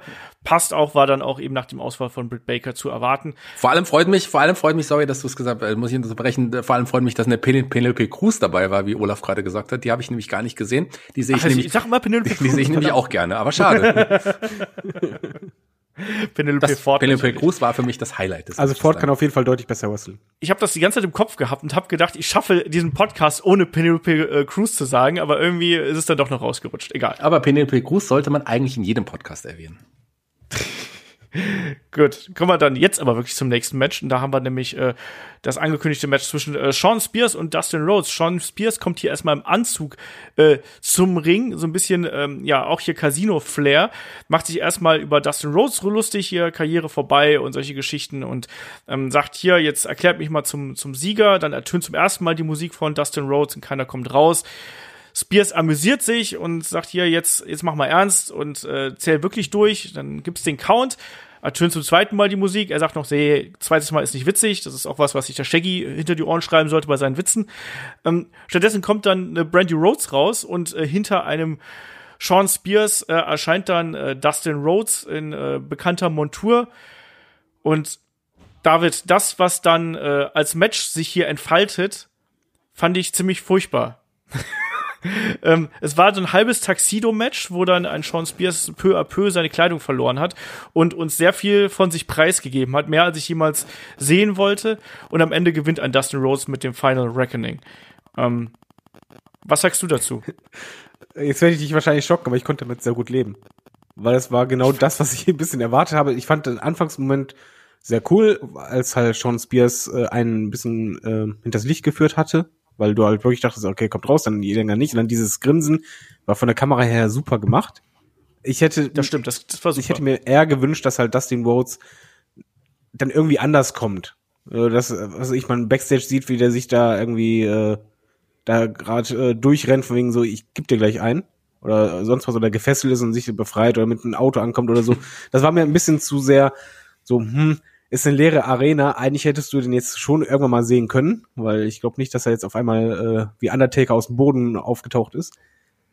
Das Match an sich war ja eigentlich nur dafür da und dafür muss man halt sagen, ist ein Sean Spears halt auch perfekt geeignet, weil ihm tun Niederlagen nicht weh. Er ist halt dafür da, um genau diese kleinen Matches zu haben. Dass Dustin Rhodes halt sein Comeback feiert, dass er äh, ja, Anführungszeichen gestärkt rausgeht. Es hat mich ein bisschen an so ein Standard Goldberg, äh, Goldberg, äh, Goldust Match erinnert mit dem Ausziehen. Äh, mich hat es nicht gestört. Es lag vielleicht einfach daran, dass es halt wirklich kurz und knackig war und schnell vorbei war. Es war halt ein bisschen funny. Ich muss es nicht unbedingt haben, weil Dustin Rhodes bei AEW äh, sehr gut funktioniert als sehr ernster Charakter und ein harter Charakter. Aber ehrlich, es ging einfach nur darum, dass Dustin am Ende gewinnt. Und das ist passiert und es war vor allen Dingen nicht zu lang. Wenn es länger gewesen wäre, hätte ich mich aufgeregt, aber sowas einfach gut. Ich fand auch generell, äh, die Matchabfolge kann ich schon mal wegnehmen von der Card, sehr gut gewählt, weil du hattest halt wirklich vorher diese zwei Matches, die gebombt haben. Dann hattest du dann danach so ein Match, wo du äh, drin sein kannst, aber wo es halt nicht mehr dich so sehr packt und dann hast du halt einen kurzen Moment, wo du sagst, ja komm, kurz Fast Food, kannst mal durchatmen, hast ein bisschen Spaß. Und ich glaube, deshalb hat man halt auch zum Beispiel dann den blanken Arsch dann gezeigt. Ja, ich, also das ist echt nicht böse gemeint, aber das ist halt auch so eine Art von Humor, den ich sonst von äh, einem älteren Herrn aus einer ander, anderen Promotion erwarte. Ich fand das richtig grauenvoll. Also ich fand es auch nicht witzig. Ich meine, da gab es ja auch noch diesen Gag, dass dann ähm, Sean Spears das, das Bild von Tully Blanchard auf seinen Boxershorts vorne drauf hatte und dann auch so ganz empört und überrascht dann in die Kamera geblickt hat. Also tut mir leid, mein, mein Humor ist es irgendwo nicht Weiß ich mein nicht. Humor ist es ja auch nicht, aber es, es tat halt nicht weh. Also ich glaube halt nicht, dass man jetzt in, in zwei Monaten noch darüber nachdenkt, oh, Sean Spears, ah, wie lief der denn rum? Oder dann das Match, es ging halt einfach, es war das, was es war. Es war einfach ein kurzes Comeback von Dusty Rhodes, um zu zeigen, ja, er ist, er ist wieder da, er kann wieder kämpfen. Shaggy, wir haben in der Preview noch so ein bisschen drüber philosophiert, äh, dass man ja aus Sean Spears mehr machen könnte. Guck mal, was man jetzt gemacht hat. Ja, man hat auch mehr aus ihm gemacht. Also ähm, ich bin, muss sagen, ich bin da eher ein bisschen zwiegespalten. Auf der einen Seite sehe ich das, äh, sehe ich es wie David, dass mich das Match sehr unterhalten hat. Tatsächlich, komischerweise. Auf der anderen Seite sehe ich es ganz anders als David, weil es ging nicht um, es ging hier überhaupt nicht um Dustin. Der war tatsächlich eine Nebenfigur, obwohl er gewonnen hat. Es ging mehr um den Charakter Sean Spears, mit dem man jetzt noch mal noch ein bisschen mehr in die andere Richtung geht. Also Sean Spears, klar, mit dem macht man mehr, aber man macht den mehr zum Witzcharakter nochmal. Ich fand es auch cool, Tully, Tully Blanchard mal wieder zu sehen, auch wenn es nur auf der Unterhose war von, von, von Sean Spears. Aber ich finde es okay. Also das kann man, sowas kann man mal machen. Sean Spears tut's wirklich nicht weh. Ähm, klar hätte man mit ihm ihn auch anders aufbauen können, aber so, der ist am Mike unterhaltsam, der ist auch witzig und vielleicht hat man halt einen Comedy-Charakter jetzt im Team. Dann ist es okay, dann hat er zumindest eine feste Rolle bei AW, weil die hatte er vorher ja nicht wirklich, weil man da ja sehr viel ausprobiert hat mit ihm. Und wenn das so bleibt, finde ich es in Ordnung. Klar muss man sowas nicht machen, aber so, ähm, AW zeigt ja gerne auch viele Comedy-Spots und man hat jetzt hier mit Chachon einen neuen Comedy-Charakter möglicherweise erschaffen, der für bei mir zumindest funktioniert. Naja, bei mir nicht, aber egal. Du hast doch ähm, keinen Humor ich, und ich finde es auch gerade gut, dass nee, er gesagt hat. Nee, ich weiß nicht, ich, ich habe nicht so einen Humor. Naja, okay, also ich aber weiß brechen, nicht, ob ich es mal anders runter. Selbst wenn es einem nicht gefällt, es waren halt unter vier Minuten. Ja, aber ja, das ist halt das Wichtige halt dabei. Du kannst halt so ein Segment machen, das geht dann halt plötzlich zwölf Minuten oder so und du denkst einfach nur, oh mein Gott, Leute, lass mal. Oder halt so kurz und knackig, wo du denkst, ja, komm, das hast du eh bald wieder vergessen und gut ist. Eben für, für Olaf gibt's halt entweder nur Mario Barth oder nur Fips Asmussen, aber es gibt auch Facetten dazwischen und auch die können auch witzig sein. Ich, nee, ich kann, weiß ich nicht. Ich, bin, ich, ich sehe das, ich seh das hier eher ein bisschen puristischer. Also ich habe echt gedacht, dass man mit dem Sean Spears Charakter in eine ganz andere Richtung geht und das ist jetzt, also echt so die komplette Zerstörung eigentlich des alten Sean Spears, des Chairman-Charakters und das auf eine Art und Weise, die auch niemandem was bringt. Also es bringt auch jetzt Dustin Rhodes nichts, dass er den jetzt da äh, so quasi der Peinlichkeit ja, äh, ausgesetzt aber hat. Aber du brauchst beim mein Grunde genommen wünscht man uns ja bei jedem Wrestler, ja, aus denen kann man das machen, aus denen kann man viel mehr machen. Aber du brauchst halt in deinem Roster halt auch Wrestler, den's, ja, die sich halt immer wieder hinlegen, die auch vielleicht mal lächerlich gemacht werden die in dem Moment, was bei Sean Spears halt gut funktioniert, er ist halt jemand, wo man es schon mal gerne sieht, dass er halt verliert oder mal einen reinkriegt. Okay, jetzt hat man halt eine andere Richtung eingeschlagen, als halt äh, er vorher hatte. Aber genau solche Wrestler brauchst du und die sind halt sehr wichtig, dass sie halt eben da sind für die kurzen Matches, dass sie sich mal kurz hinlegen können oder halt auch kurz mal gewinnen können und dass es halt irgendwie den weh tut. Ich, ich verstehe Olaf, ich verstehe Olaf aber auch vollkommen, weil man hat ja wirklich mit Sean Spears einiges, äh, er hat einiges gezeigt in den letzten Wochen. Das ist, ich habe es ja auch im Vorfeld gesagt, das ist einer der Gewinner der Corona-Krise gewesen, weil der sehr unterhalten hat. Und klar hat man das jetzt bisschen nochmal persifliert und man hat auf jeden Fall den alten Chairman-Charakter jetzt endgültig zerstört. Möglich kann man es auch wieder zurückholen, äh, aber das war, muss braucht auch wieder Aufbau. Und auf der anderen Seite ist es aber auch nur Sean Spears. Von daher kann ich damit sehr gut leben. Ja, das stimmt ja auch alles, aber es ist trotzdem schon eine etwas merkwürdige Entwicklung, äh, die dieser Charakter und die der Wrestler hier nimmt. Ich bin, ich bin mal gespannt, was sie daraus machen. Vielleicht wird's ja auch, also die, die Promo von ihm, auch die, was, was David gesagt hat mit diesem Cut, wo er dann in die Kamera gelächelt hat, das war alles vollkommen okay. Das, was danach gekommen ist, fand ich dann eher ein bisschen schwieriger. Lassen wir es mal so stehen und schauen mal, wie sich das dann in den äh, nächsten Wochen entwickelt. Auf jeden Fall hier hat Dustin Rhodes äh, das Match gewonnen. Es gab im Anschluss die Ankündigung für All Out. Das findet am 5. September statt. Und ähm, danach gab es nochmal ähm, reichlich Beileidsbekundungen ähm, bezüglich ähm, Hana Kimura. Und da hat man dann schon so ein bisschen, hm, mal gucken. Nächstes Match ist der Kampf um die AEW Women's Championship zwischen Champion Nyla Rose und Hikaru Shida. Und das ist natürlich ähm, no Countout, no Disqualification. Also alles geht. Und das hat man hier auch gleich gesehen, weil Nyla gleich mit einem äh, Kendo-Stick äh, rausgekommen ist. Und es ging dann auch sehr flott raus, äh, also sehr schnell raus. Und entsprechende Gegenstände wurden da eben eingesetzt. Unter anderem flog dann auch eine ähm, Hikaru Shida erstmal durch den Pokertisch, es gab äh, Stuhlschläge, ähm, ne, ne, Nyla Rose hat eine Hikaru Shida hier auch gleich mit zwei Stühlen gewirkt, also entsprechend Intensität war durchaus da. David, wie hast du hier den, den, den Kampf gesehen? Weil das war ja so ein bisschen vom Layout schon so ein bisschen ähnlich wie bei äh, Cody und Lance, oder? Ja, definitiv. Du hast halt äh, Nyla Rose, die dominant wie sonst was ist, aber dann, ja, ich vergleiche es halt wirklich ein bisschen mit, mit Cody. Shida, die auf der anderen Seite ein bisschen mit Herz mehr dabei ist und versucht halt dadurch durchzugreifen. Ich fand, die Stipulation hat dem Match sehr gut getan, weil das war halt wirklich ein ziemlich harter Ball, wo es halt draußen auch einige böse Spots gab, auch mal äh, durch den Tisch jemand gejagt wird oder halt äh, miesen, ja, äh, Running Knee äh, gab draußen. Ich fand von der Intensität her hat das bei mir funktioniert. Das war halt wirklich so, das anfangs war das halt eher so, äh, ja, Spot-on-Spot-Anreihung, dass halt natürlich Nyla Rose anfangs die klar dominantere ist, aber im Matchverlauf war ich irgendwann drin. Also sie hat mich halt wirklich dahingehend gekriegt, dass ich halt die Daumen gedrückt habe, von wegen, dass äh, Hikaru Shida eben mit dem Herz sich durchsetzen und immer weiter, immer weiter. Also draußen war man ja auch nicht durchgehend. Man ist ja, ja irgendwann wieder im Ring, dann wieder raus. Aber wichtig war für mich bei dem Match vor allen Dingen die Endphase, die halt nur im Ring war. Mhm. Und die hat bei mir super gezündet. Das war für mich eine der besten Segmente äh, von der Women's Division, die ich bislang in einem Jahr AW hatte, zumindest von der Intensität her, weil es gab da halt wirklich diese Near Falls oder beziehungsweise den Kickout sehr früh, dann gab's halt einen knappen Kickout, äh, sehr guten Near Fall. Du hast halt gemerkt, wie, nah Shida dran war, äh, ja, diesen Berserker in Anführungszeichen von äh, Rose niederzuzwingen, aber halt doch so äh, knapp auch davor zu scheitern. Ja, sie sah hier sehr gleichwertig auch einfach aus, trotz dieser körperlichen Überlegenheit. Das hat man immer wieder aufgegriffen und, da waren auch ein paar kreative Spots dabei. Also auch draußen, wo es dann mal den, äh, ja, dann dann Hip Toss auf so diese Pokerchips gegeben hat und all äh, all diese Segmente, die man sich hier überlegt hat, ähm, diesen diesen äh, Diving Cross Body von den Stufen aus draußen, was, was man da eben gehabt hat. Und ich bin auch da komplett bei dir. Gerade gegen Ende, wo es ja dann noch mal auch mit den Kendo Sticks noch mal zur Sache gegangen ist, ne, wo dann wirklich eine, eine Nyla Rose ja äh, kräftig eingesteckt hat, auch auf die Arme und dann ähm, äh, äh auf, auf, die, auf die vor die Brust quasi und äh, noch diverse andere Körperteile, die da bearbeitet worden sind. Ähm, und äh, Hikaru Shida, die immer wieder probiert hat, hier mit dem Flying Knee äh, den Sack zuzumachen das konnte man schon so machen. Und dieser Falcon Arrow dann da äh, kurz vor Schluss, der war auch schon sehr, sehr beeindruckend vom Top Rope, den wir da gesehen haben. Und Shaggy, dann zum Schluss waren es natürlich dann wieder die Knee Strikes, weil das ist ja eigentlich so die wichtigste Waffe von einer Hikaru Shida.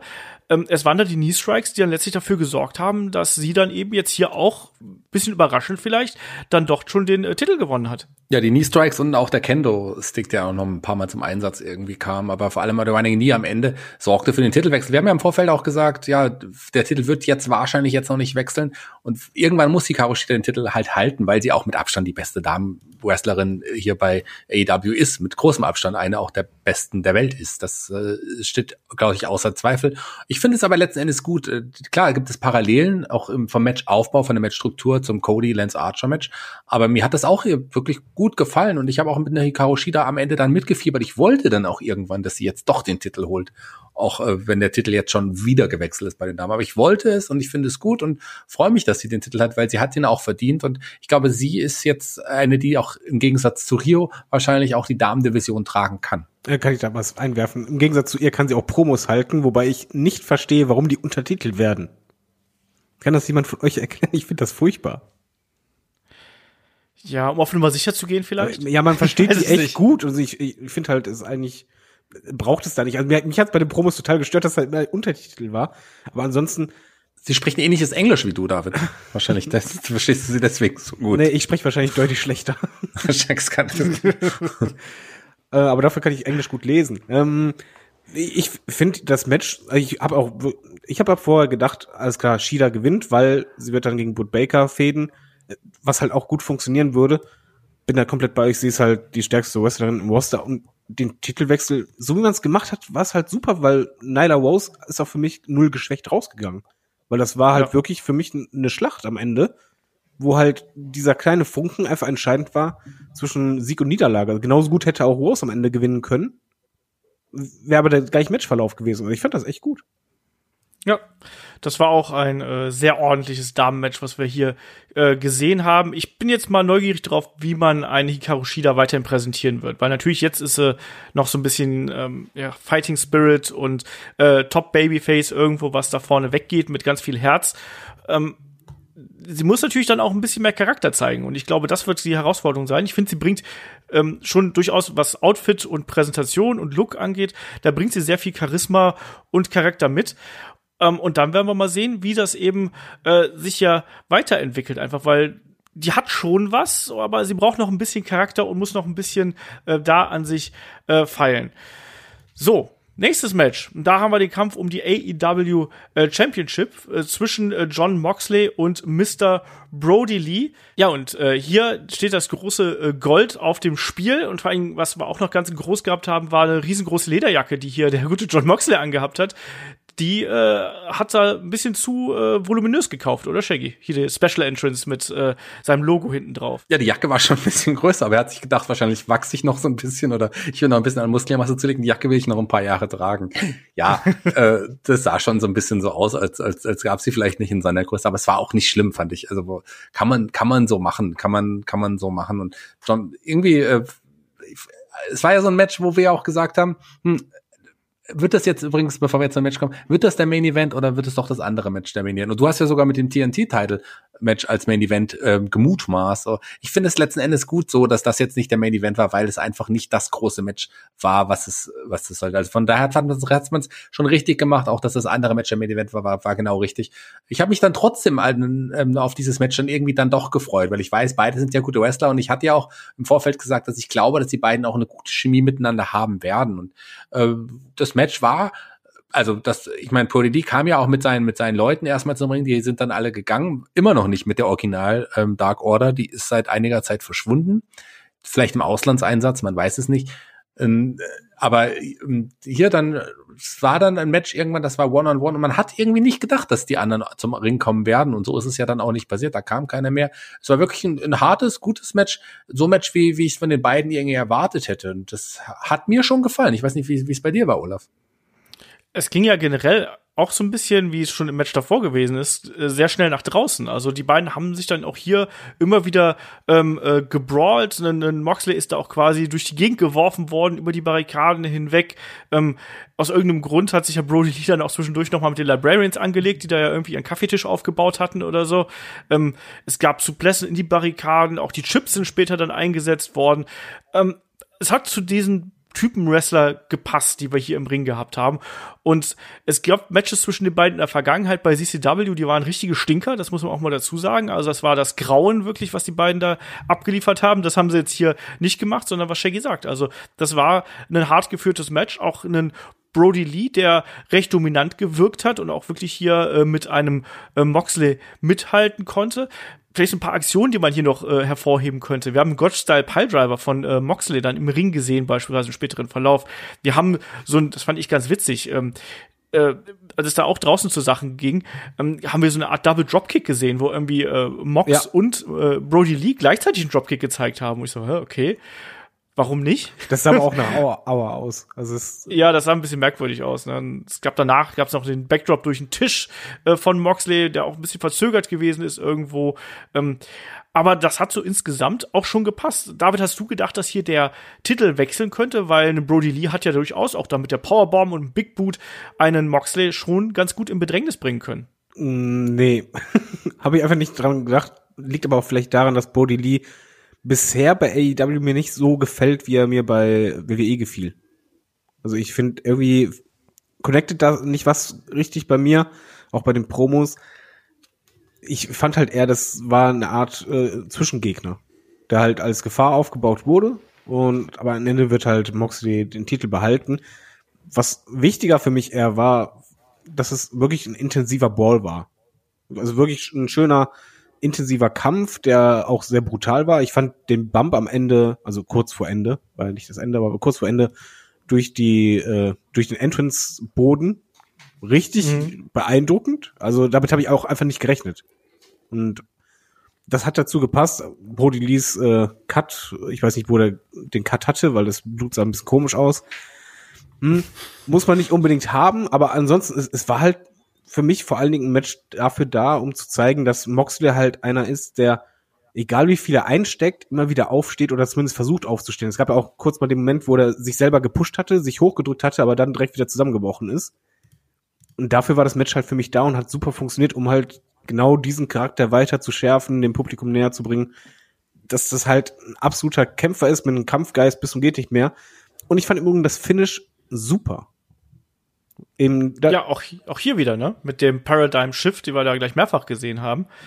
Ähm, das kann man dann eben auch schon so machen. Also, dass es quasi zwei, zwei Paradigm Shift gab und dann, äh, dass ein Moxley dann auf den Sleeper zurückgreifen muss. Ich will ganz kurz noch diese, diesen Spot äh, hier äh, kurz kommentieren, wenn du angesprochen hast, wo die, wo die beiden auch beim Paradigm Shift hier durch die äh, Rampe quasi gegangen sind.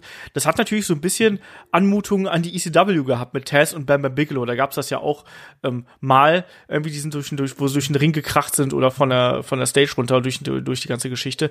Das äh, passt dann auch irgendwo. Und es hat auch zu der Intensität gepasst, die die hier an den Tag gelegt haben.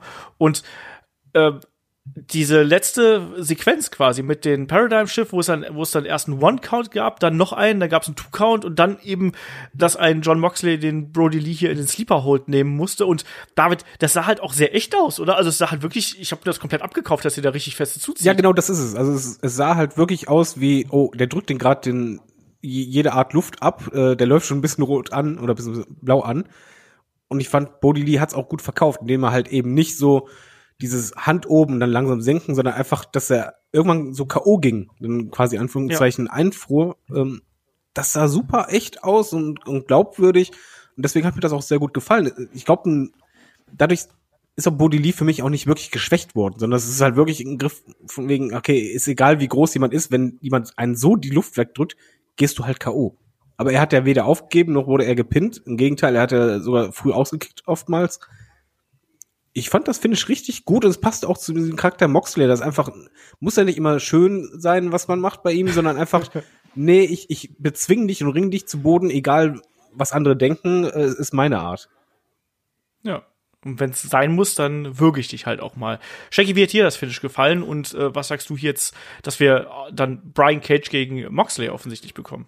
Bei Fighter Ja, also freut mich mehr als auch hätte ich als Brody Lee gegen Brian Cage, obwohl ich Brody Lee natürlich auch mag und ich klar, er ist nicht geschwächt worden, das stimmt auch, aber er war auch nie wirklich ein würdiger Herausforderer, wo man dachte, der könnte den Gürtel gewinnen. Das hatte man im Vorfeld nicht gedacht. Es war von Anfang an klar, das ist ein Übergangsgegner und ich glaube auch so im Nachhinein betrachtet war es vielleicht sogar der richtige Übergangsgegner. Man hat da vieles richtig gemacht, weil auch die Dark Order und auch ein Brody Lee, das ist ein Midcard Stable, das ist ein Midcard Charakter, da gehört er auch hin und da bereichert er auch, glaube ich, auch bei EW und ich finde, er finde, dass er seine Rolle eigentlich relativ gut verkörpert. Also mir gefällt ein Brody Lee hier bei AW besser als ein, als ein Luke Harper in den letzten Jahren. Der hatte mal seinen Run, so, der war geil. Vor allem bei der White Family und kurz danach der erste Singles Run war super. Aber ansonsten hat mich ein, ein Luke Harper nie mehr wirklich überzeugen können. Und als Brody Lee zeigt er am Mike, dass er auch ganz gut ist. Das haben da ähm, Olaf und ich auch im Vorfeld schon festgestellt. Ja, besser als wir dachten. Und ich glaube, er hat eine richtige Rolle gefunden. Er war jetzt Zwischengangsgegner, Übergangsgegner, aber er wird sicherlich da noch einige gute Geschichten bei, äh, bei AW liefern können. Und hier hat er ein gutes Match abgeliefert mit einem schönen Ende. Ich war, mich hat das überzeugt und ähm, und ich finde ihn jetzt nach dem Match interessanter und besser als vorher. Ja. Ähm, gutes Match kann man so machen, kein Five-Star-Match oder so, aber durchaus ein gutes Match, was man so in der Form von den beiden ähm, erwarten konnte. Das kann man äh, komplett so machen. John Moxley weiterhin AEW Champion hier durch Aufgabe und wo jetzt der Weg für die äh, Dark Order hinführt, das werden wir mal sehen. So, weiter geht's mit ein bisschen Werbung. Da haben wir noch ein bisschen Werbung für die neue Spielzeugkollektion äh, gesehen. Shaggy, interessiert dich eigentlich noch sowas? Ich weiß, dass du eigentlich Figuren sammelst. Oder ist sowas zu neu? Ich sammle nicht wirklich Figuren. Ich ähm, also ich ist jetzt nicht so, dass ich irgendwie eine Sammlung vervollständigen möchte. Ich habe viele Figuren mal gesammelt oder gekauft, gerade Masters Sachen so, aber es ist nicht so, dass ich das noch wirklich sammle. Ich werde mir auf jeden Fall die neue Masters Toyline kaufen, wenn die rauskommen wird. Ähm, und ich finde jetzt hier aber tatsächlich, dass, weil ich auch weiß, dass einige der AW ähm, Jungs auch große Figurenfans sind und dass sie das neben dem Computerspiel oder neben dem Konsolenspiel, was kommen wird, auch total wichtig ist. Finde, dass man hier wirklich vieles gut gemacht hat. Gerade die Chris Jericho-Figur, die man zuerst gesehen hat, sieht fantastisch aus, wie ich finde. Und ich glaube, dass ich mir vielleicht sogar ein, zwei dieser Figuren zulegen werde, weil ich auch finde, dass man hier wirklich sehr, sehr gute Arbeit abgeliefert hat, größtenteils. Vor allen Dingen zeigt man, dass AEW den nächsten Schritt macht. Dass man halt immer größer wird und mit sowas kannst du auch verdammt viel Geld machen, wenn man ehrlich ist. Das macht halt WWE auch. Und ich finde, das ist zwar eine Kleinigkeit, aber es ist halt für mich ein wichtiger Schritt, um zu sehen, alles klar, wir sind halt nicht eine kleine Promotion, sondern wir versuchen wirklich eine große zu werden. Genau. Ähm, ich finde sowas immer nett, aber ich würde es mir, glaube ich, nicht kaufen, weil ich da keinen Platz für habe.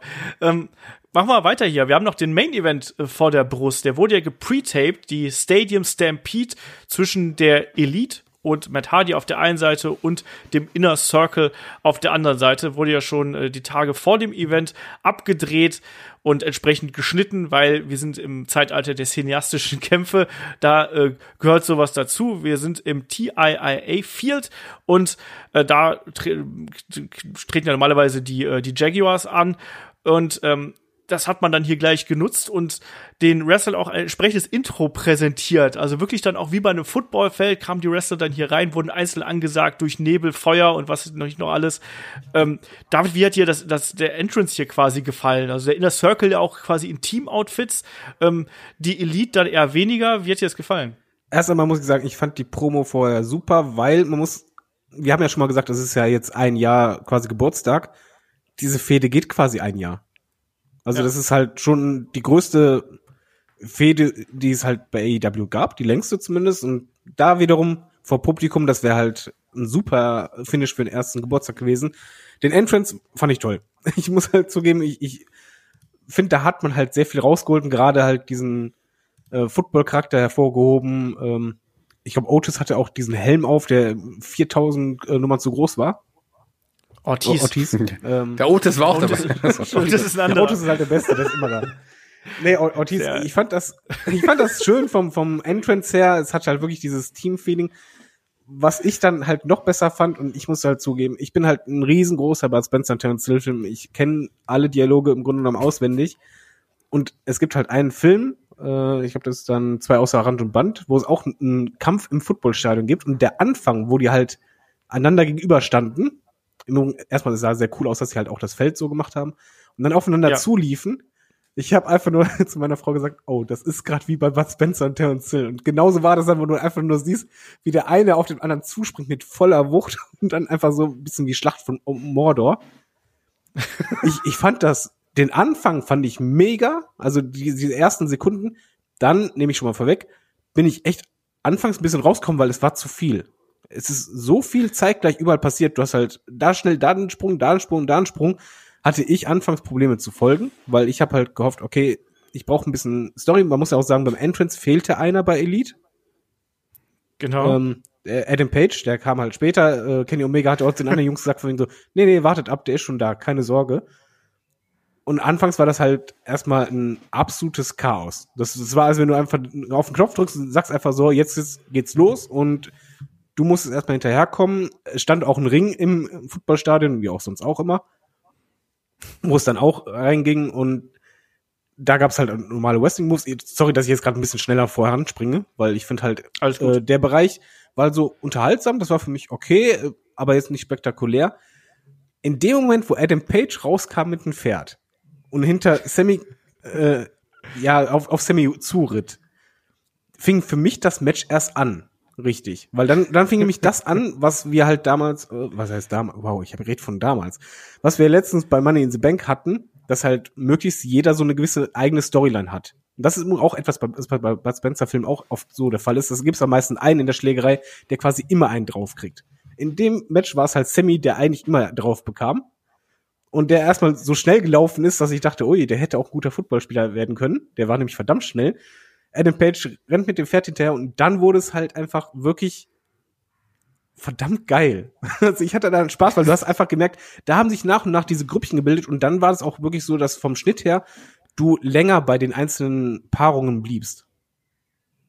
Ja, genau so ist es. Also man hat hinterher versucht, quasi das Match so ein bisschen aufzuteilen. Ähm, wir haben auch klassische In-Ring-Action gehabt, dann teilweise auch zwischen äh, Santana und Ortiz und den Young Bucks oder äh, Jericho und Nick Jackson beispielsweise. Das ging ja dann auch ähm, so ein bisschen hin und her. Das haben wir durchaus gehabt. Ich liebe aber auch diesen Moment, also allein dieses, dieses, der Gesichtsausdruck von Sammy Guevara, wann immer er jetzt irgendwas sieht, was auf ihn zufährt oder galoppiert. Also, oh shit. Und ich habe ernsthaft gedacht, ich habe ernsthaft gedacht, der rennt ihnen jetzt mit dem Pferd über den Haufen. Ich habe auch überlegt, machen sie es oder machen die es nicht? Ich, ich hätte es witzig gefunden. Ähm, also, also der, der Anteil, den das Match dann wirklich im Ring stattgefunden hat, der war relativ klein. Das war so in der Anfangsphase. Und da gab es halt eben auch dann noch diese spektakulären ähm, Aktionen. Wir haben auch gesehen, du hast angesprochen, dass Sammy hier anfangs ja auch schon unfassbar viel kassiert hat. Ne? Also er hat ja dann versucht, einen Matt Hardy abzufertigen, hat dann aber auch relativ kurz, äh, kurze Zeit später, übrigens jetzt hier noch Broken Matt Hardy, das sollte man vielleicht noch mal betonen, ähm, hat dann später auch einen Twist of Fate kassiert, ähm, wie ihn sonst kein anderer kassiert. Also Der hat er gesellt, vom- ne? Ich habe das noch nie gesehen. Ich habe noch nie gesehen, dass Twist of Fate, ich hasse diesen Move, weil der immer schlecht aussieht. Und der sah so krass aus. Ich meine, Sammy ist ja auf den Kopf gelandet, fast senkrecht wie so ein Nagel. Ne? Und, und da gab's halt auch die Dives nach draußen ähm, und ähm, und es wurde halt weiter gebrawlt und dann ging's halt eben, was David gerade gesagt hat, dann, dann haben sich so, so die Grüppchen gebildet. Das war am Anfang waren das die Jacksons und äh, Sammy und äh, Chris Jericho, die dann ja an diesem Football-Tor sich da geprügelt haben. Und da hat man dann schon relativ schnell gesehen, dass da auch eine Leiter äh, äh, äh, dann äh, ausgepackt worden ist. Ja, und dann, lieber Shaggy, dann gab's ja den berüchtigten, ähm, ja, den berüchtigten Moonsault hier oben vom, vom, vom, äh, ja, vom Tor runter quasi. Vom Tor, mit der Hilfe einer Leiter ist er da hochgekommen. Aber ich muss leider, da ich zum Anfang gar nichts sagen konnte, noch mal kurz zurückgreifen und zwei Kritikpunkte loswerden. Das mit dem Pferd war natürlich eine geile Aktion, sah fantastisch aus. Aber wir haben ja schon oft jetzt gesagt, AEW nutzt so oft die Tiere. Ich glaube, hier hat man es das erstmals richtig gemacht, wie man das Tier eingesetzt hat. Es waren Ja. wenig Leute da, das Tier hatte keine Angst. Ähm, dann hört doch bitte damit jetzt auf, weil ihr habt es am Ende dann noch mal geschafft, ein Tier okay einzusetzen. Bitte äh, nicht mehr mehr, wenn es geht. Also das reicht. Und äh, mein Kritikpunkt, mein großer Wehmutskritikpunkt zum Entrance am Anfang des Matches zu Beginn, ähm, das war schon cool, wie die Wrestler zum Ra- rausgekommen sind, aber es gab hier auch eine Sache, die ich ansprechen muss, die ich ganz, ganz schlecht fand und das vielleicht eines der schlechtesten Re- oder- mit der schlechteste Return in der Wrestling-Geschichte fand hier nämlich statt. Und zwar ist Justin Roberts zurück. Das nur mal so, als, als, als um das anzusprechen. Ansonsten natürlich, ähm, die Bud Spencer Reminiszenz finde ich auch super. Also da, da habe ich auch so ein bisschen dran denken müssen. Ansonsten hat es wirklich Spaß gemacht, als hier diese Gruppchen gebildet haben und gerade dieser Moonsault von oben, das war ja schon wirklich eine gefährliche Aktion, die aber in dem Fall sehr gut auch mal ab, ja, abge, äh, aufgefangen wurde. Ähm, Die generell haben hier auch äh, die die Jacksons einige geile Aktionen auch irgendwie also äh, gezeigt, gerade über das. Also ich war wirklich sehr in diesem Match und ich habe dieses Match äh, das Vorfeld wo wir aber Match of the Week drüber gesprochen haben, nochmal geschaut, lieber Olaf, mit meiner Freundin, weil ich da so begeistert war in unserem Match of the Week und wollte ihr das nochmal zeigen, war letzten Endes dann doch enttäuscht, weil da eigentlich gar nicht so viel passiert ist, im Gegensatz zu diesem Match, weil da hier ja jetzt wirklich richtig, richtig viel passiert ist. Wir können, glaube ich, gar nicht alles erwähnen, was da so war. Aber wir sind froh, dass Olaf alles aufgeschrieben hat.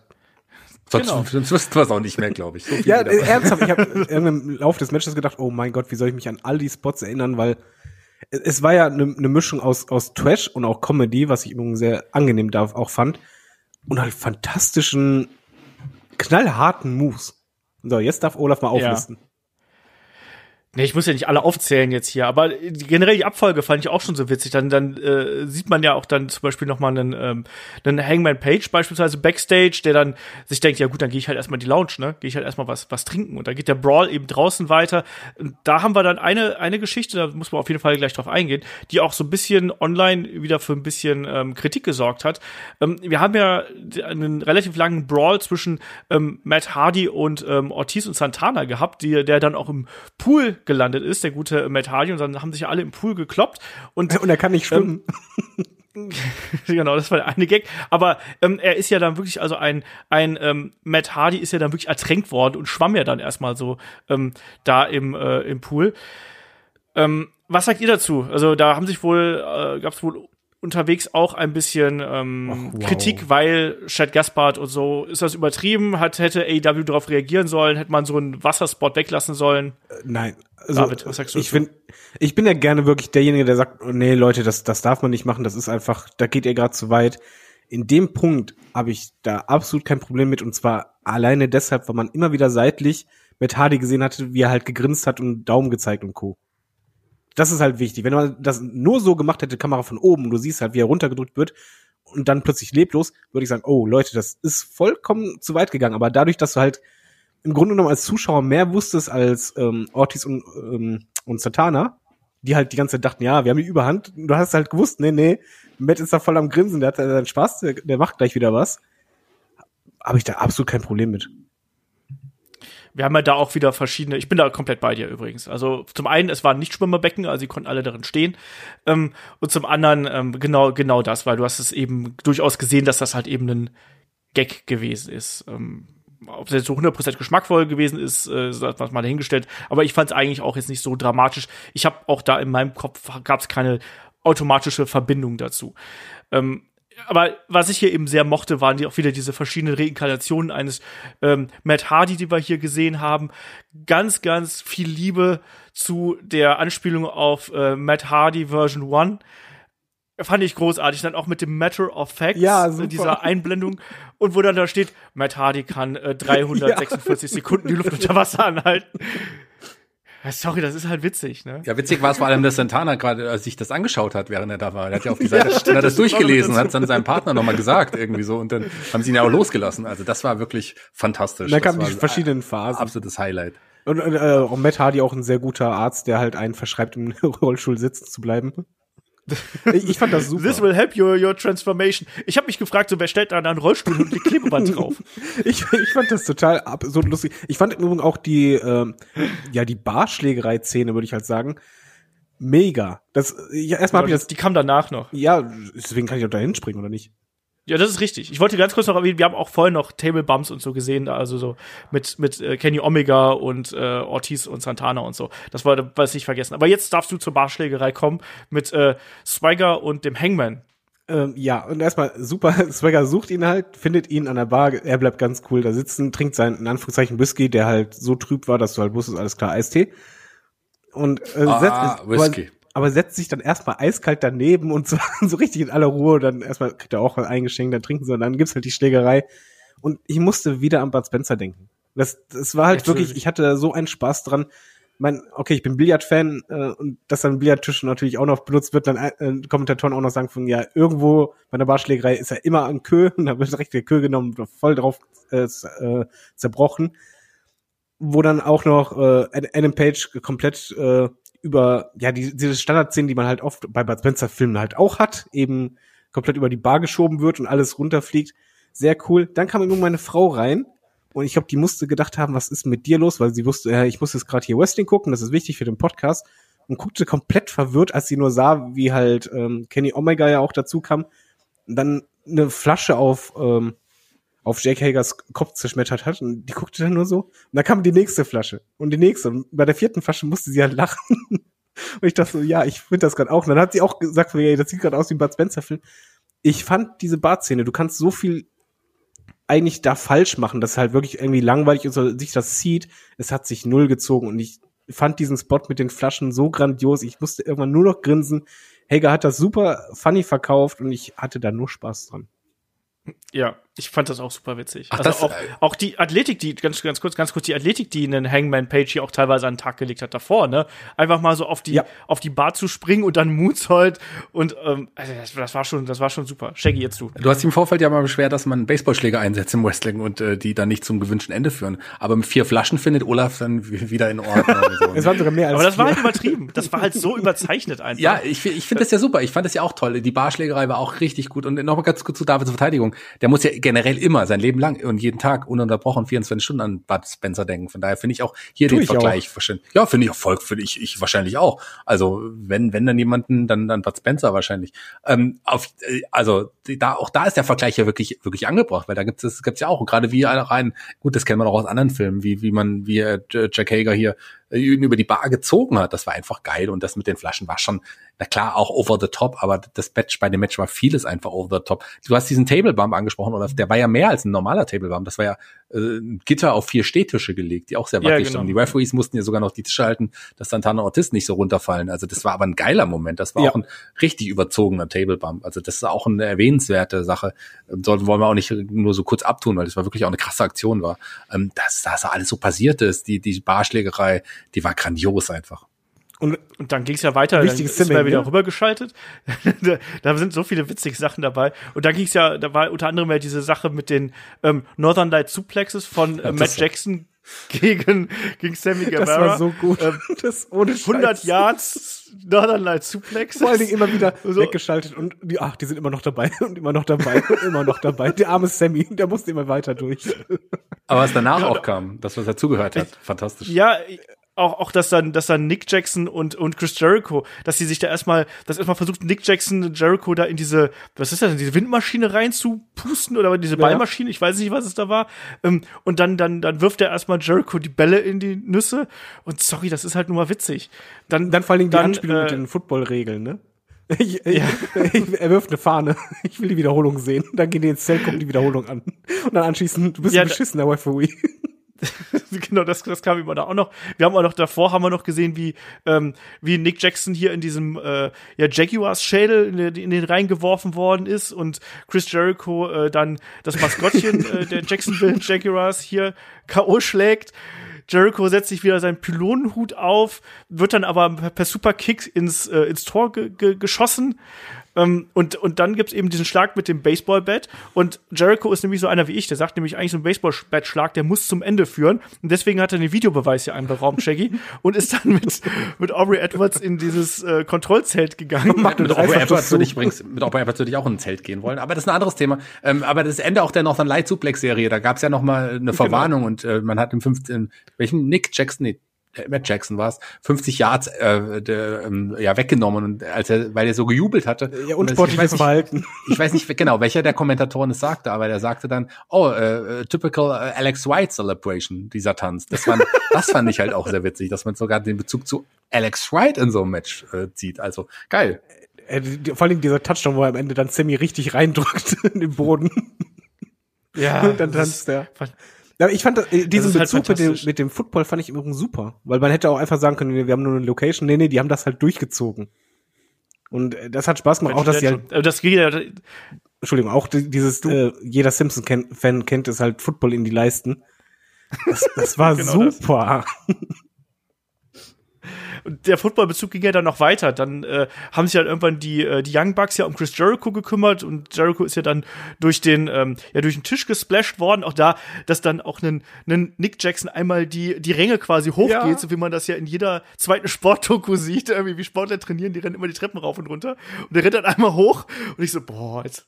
Und dann, dann gibt's einen kleinen Schritt, dann ist er ganz oben und dann rennt er wieder runter und, und die Kommentatoren auch so, oh ja, guck mal, er nimmt noch mal an Fahrt auf, er nimmt mal richtig Gas. Und du siehst aber genauso, oh, das ist auch für den ganz schön anstrengend, da runter zu rennen.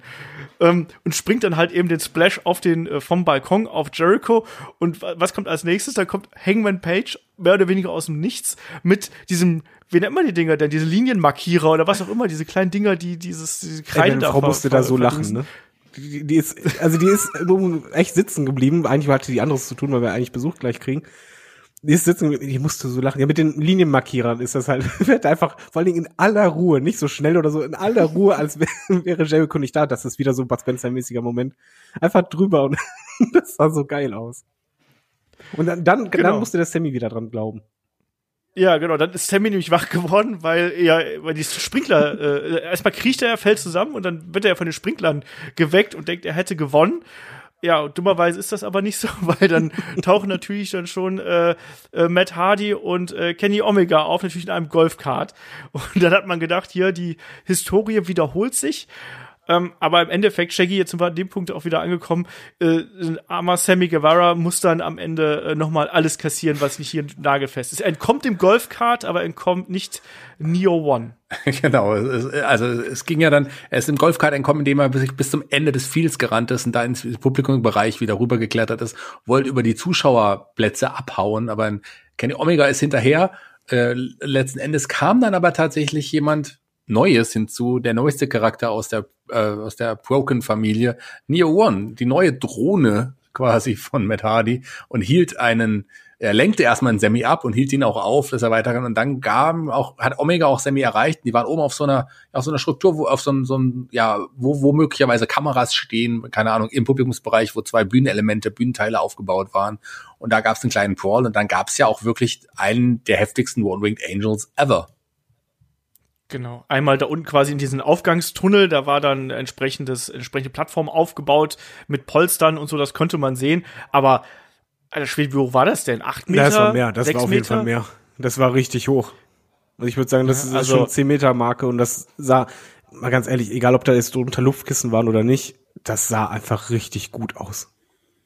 Ja. Auch, dass sie quasi noch diese Bewegung ausgeführt haben. Ne? Also auch, dass quasi der, äh, ja, diese Rotation, die ja dann ein, ein Sammy durchführen muss, um auf die Schultern zu landen. Ähm, das haben sie ja auch ganz langsam in der Luft gemacht. Also auch das Vertrauen, was du auch da zueinander haben musst. Weil auch wenn man auf Polstern landet, wenn du da Kopf voran landest, ist es halt trotzdem nicht gut.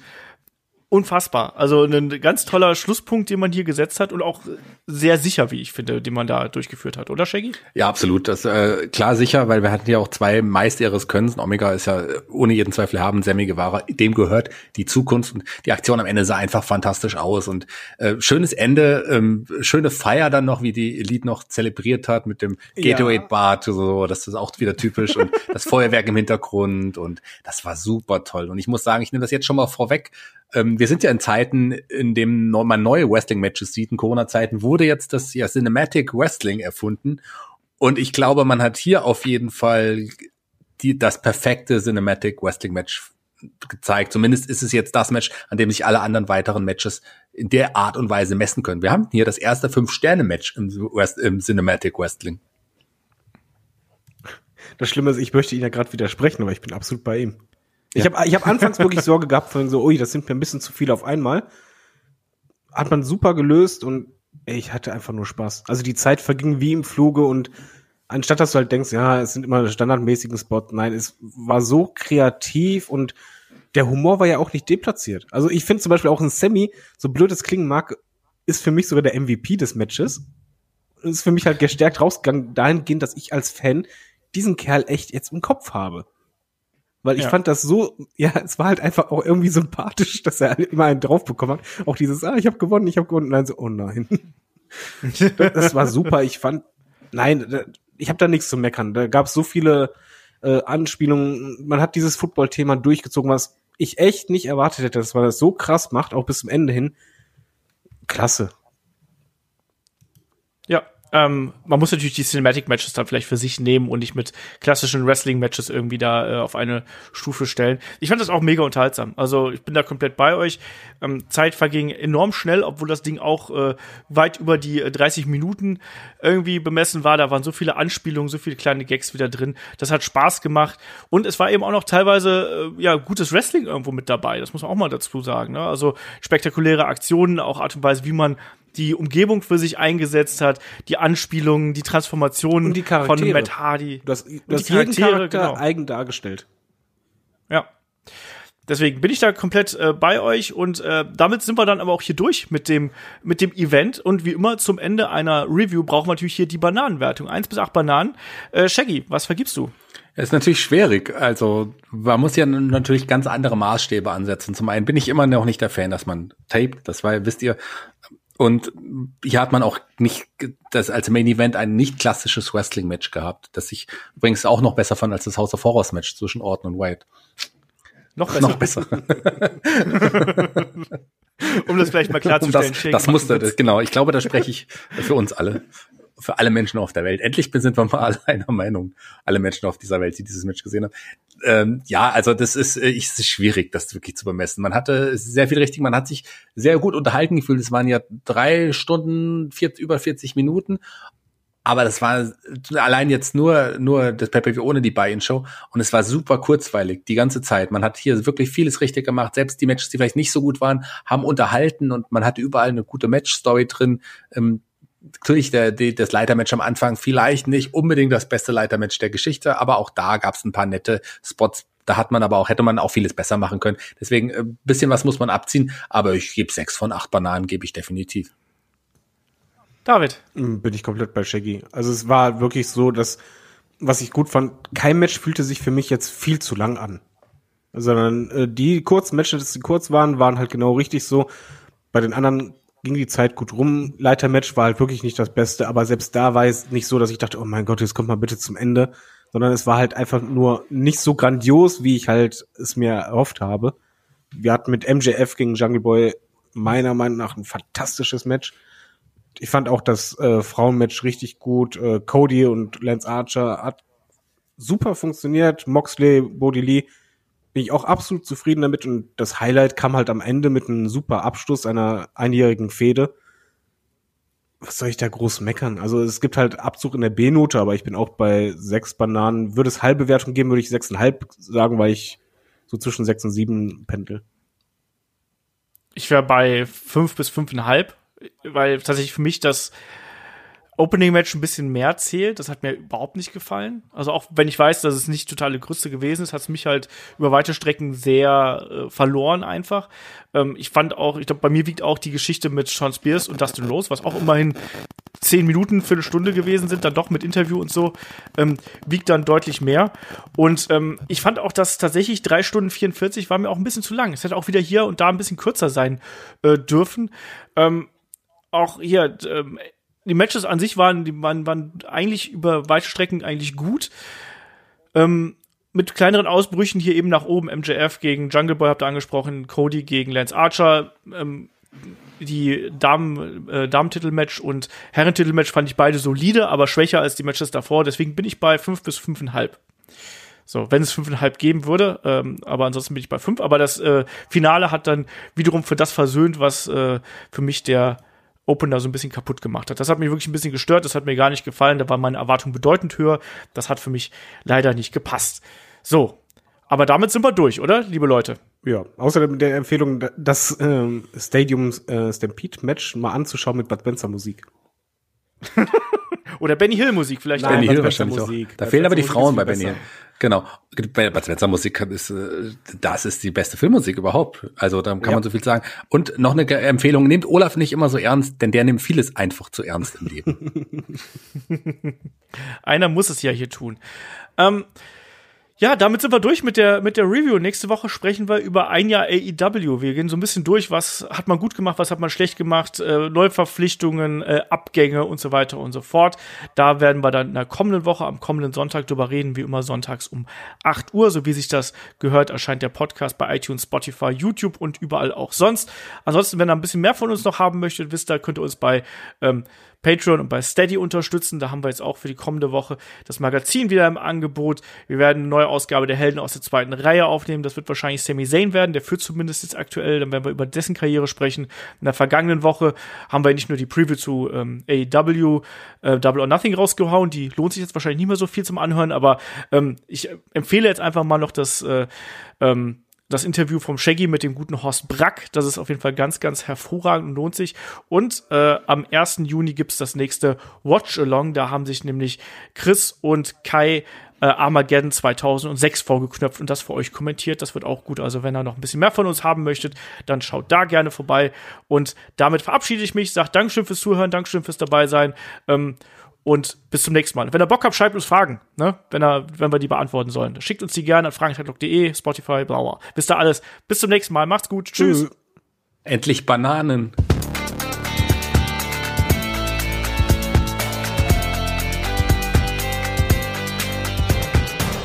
Headlock, der Pro Wrestling Podcast.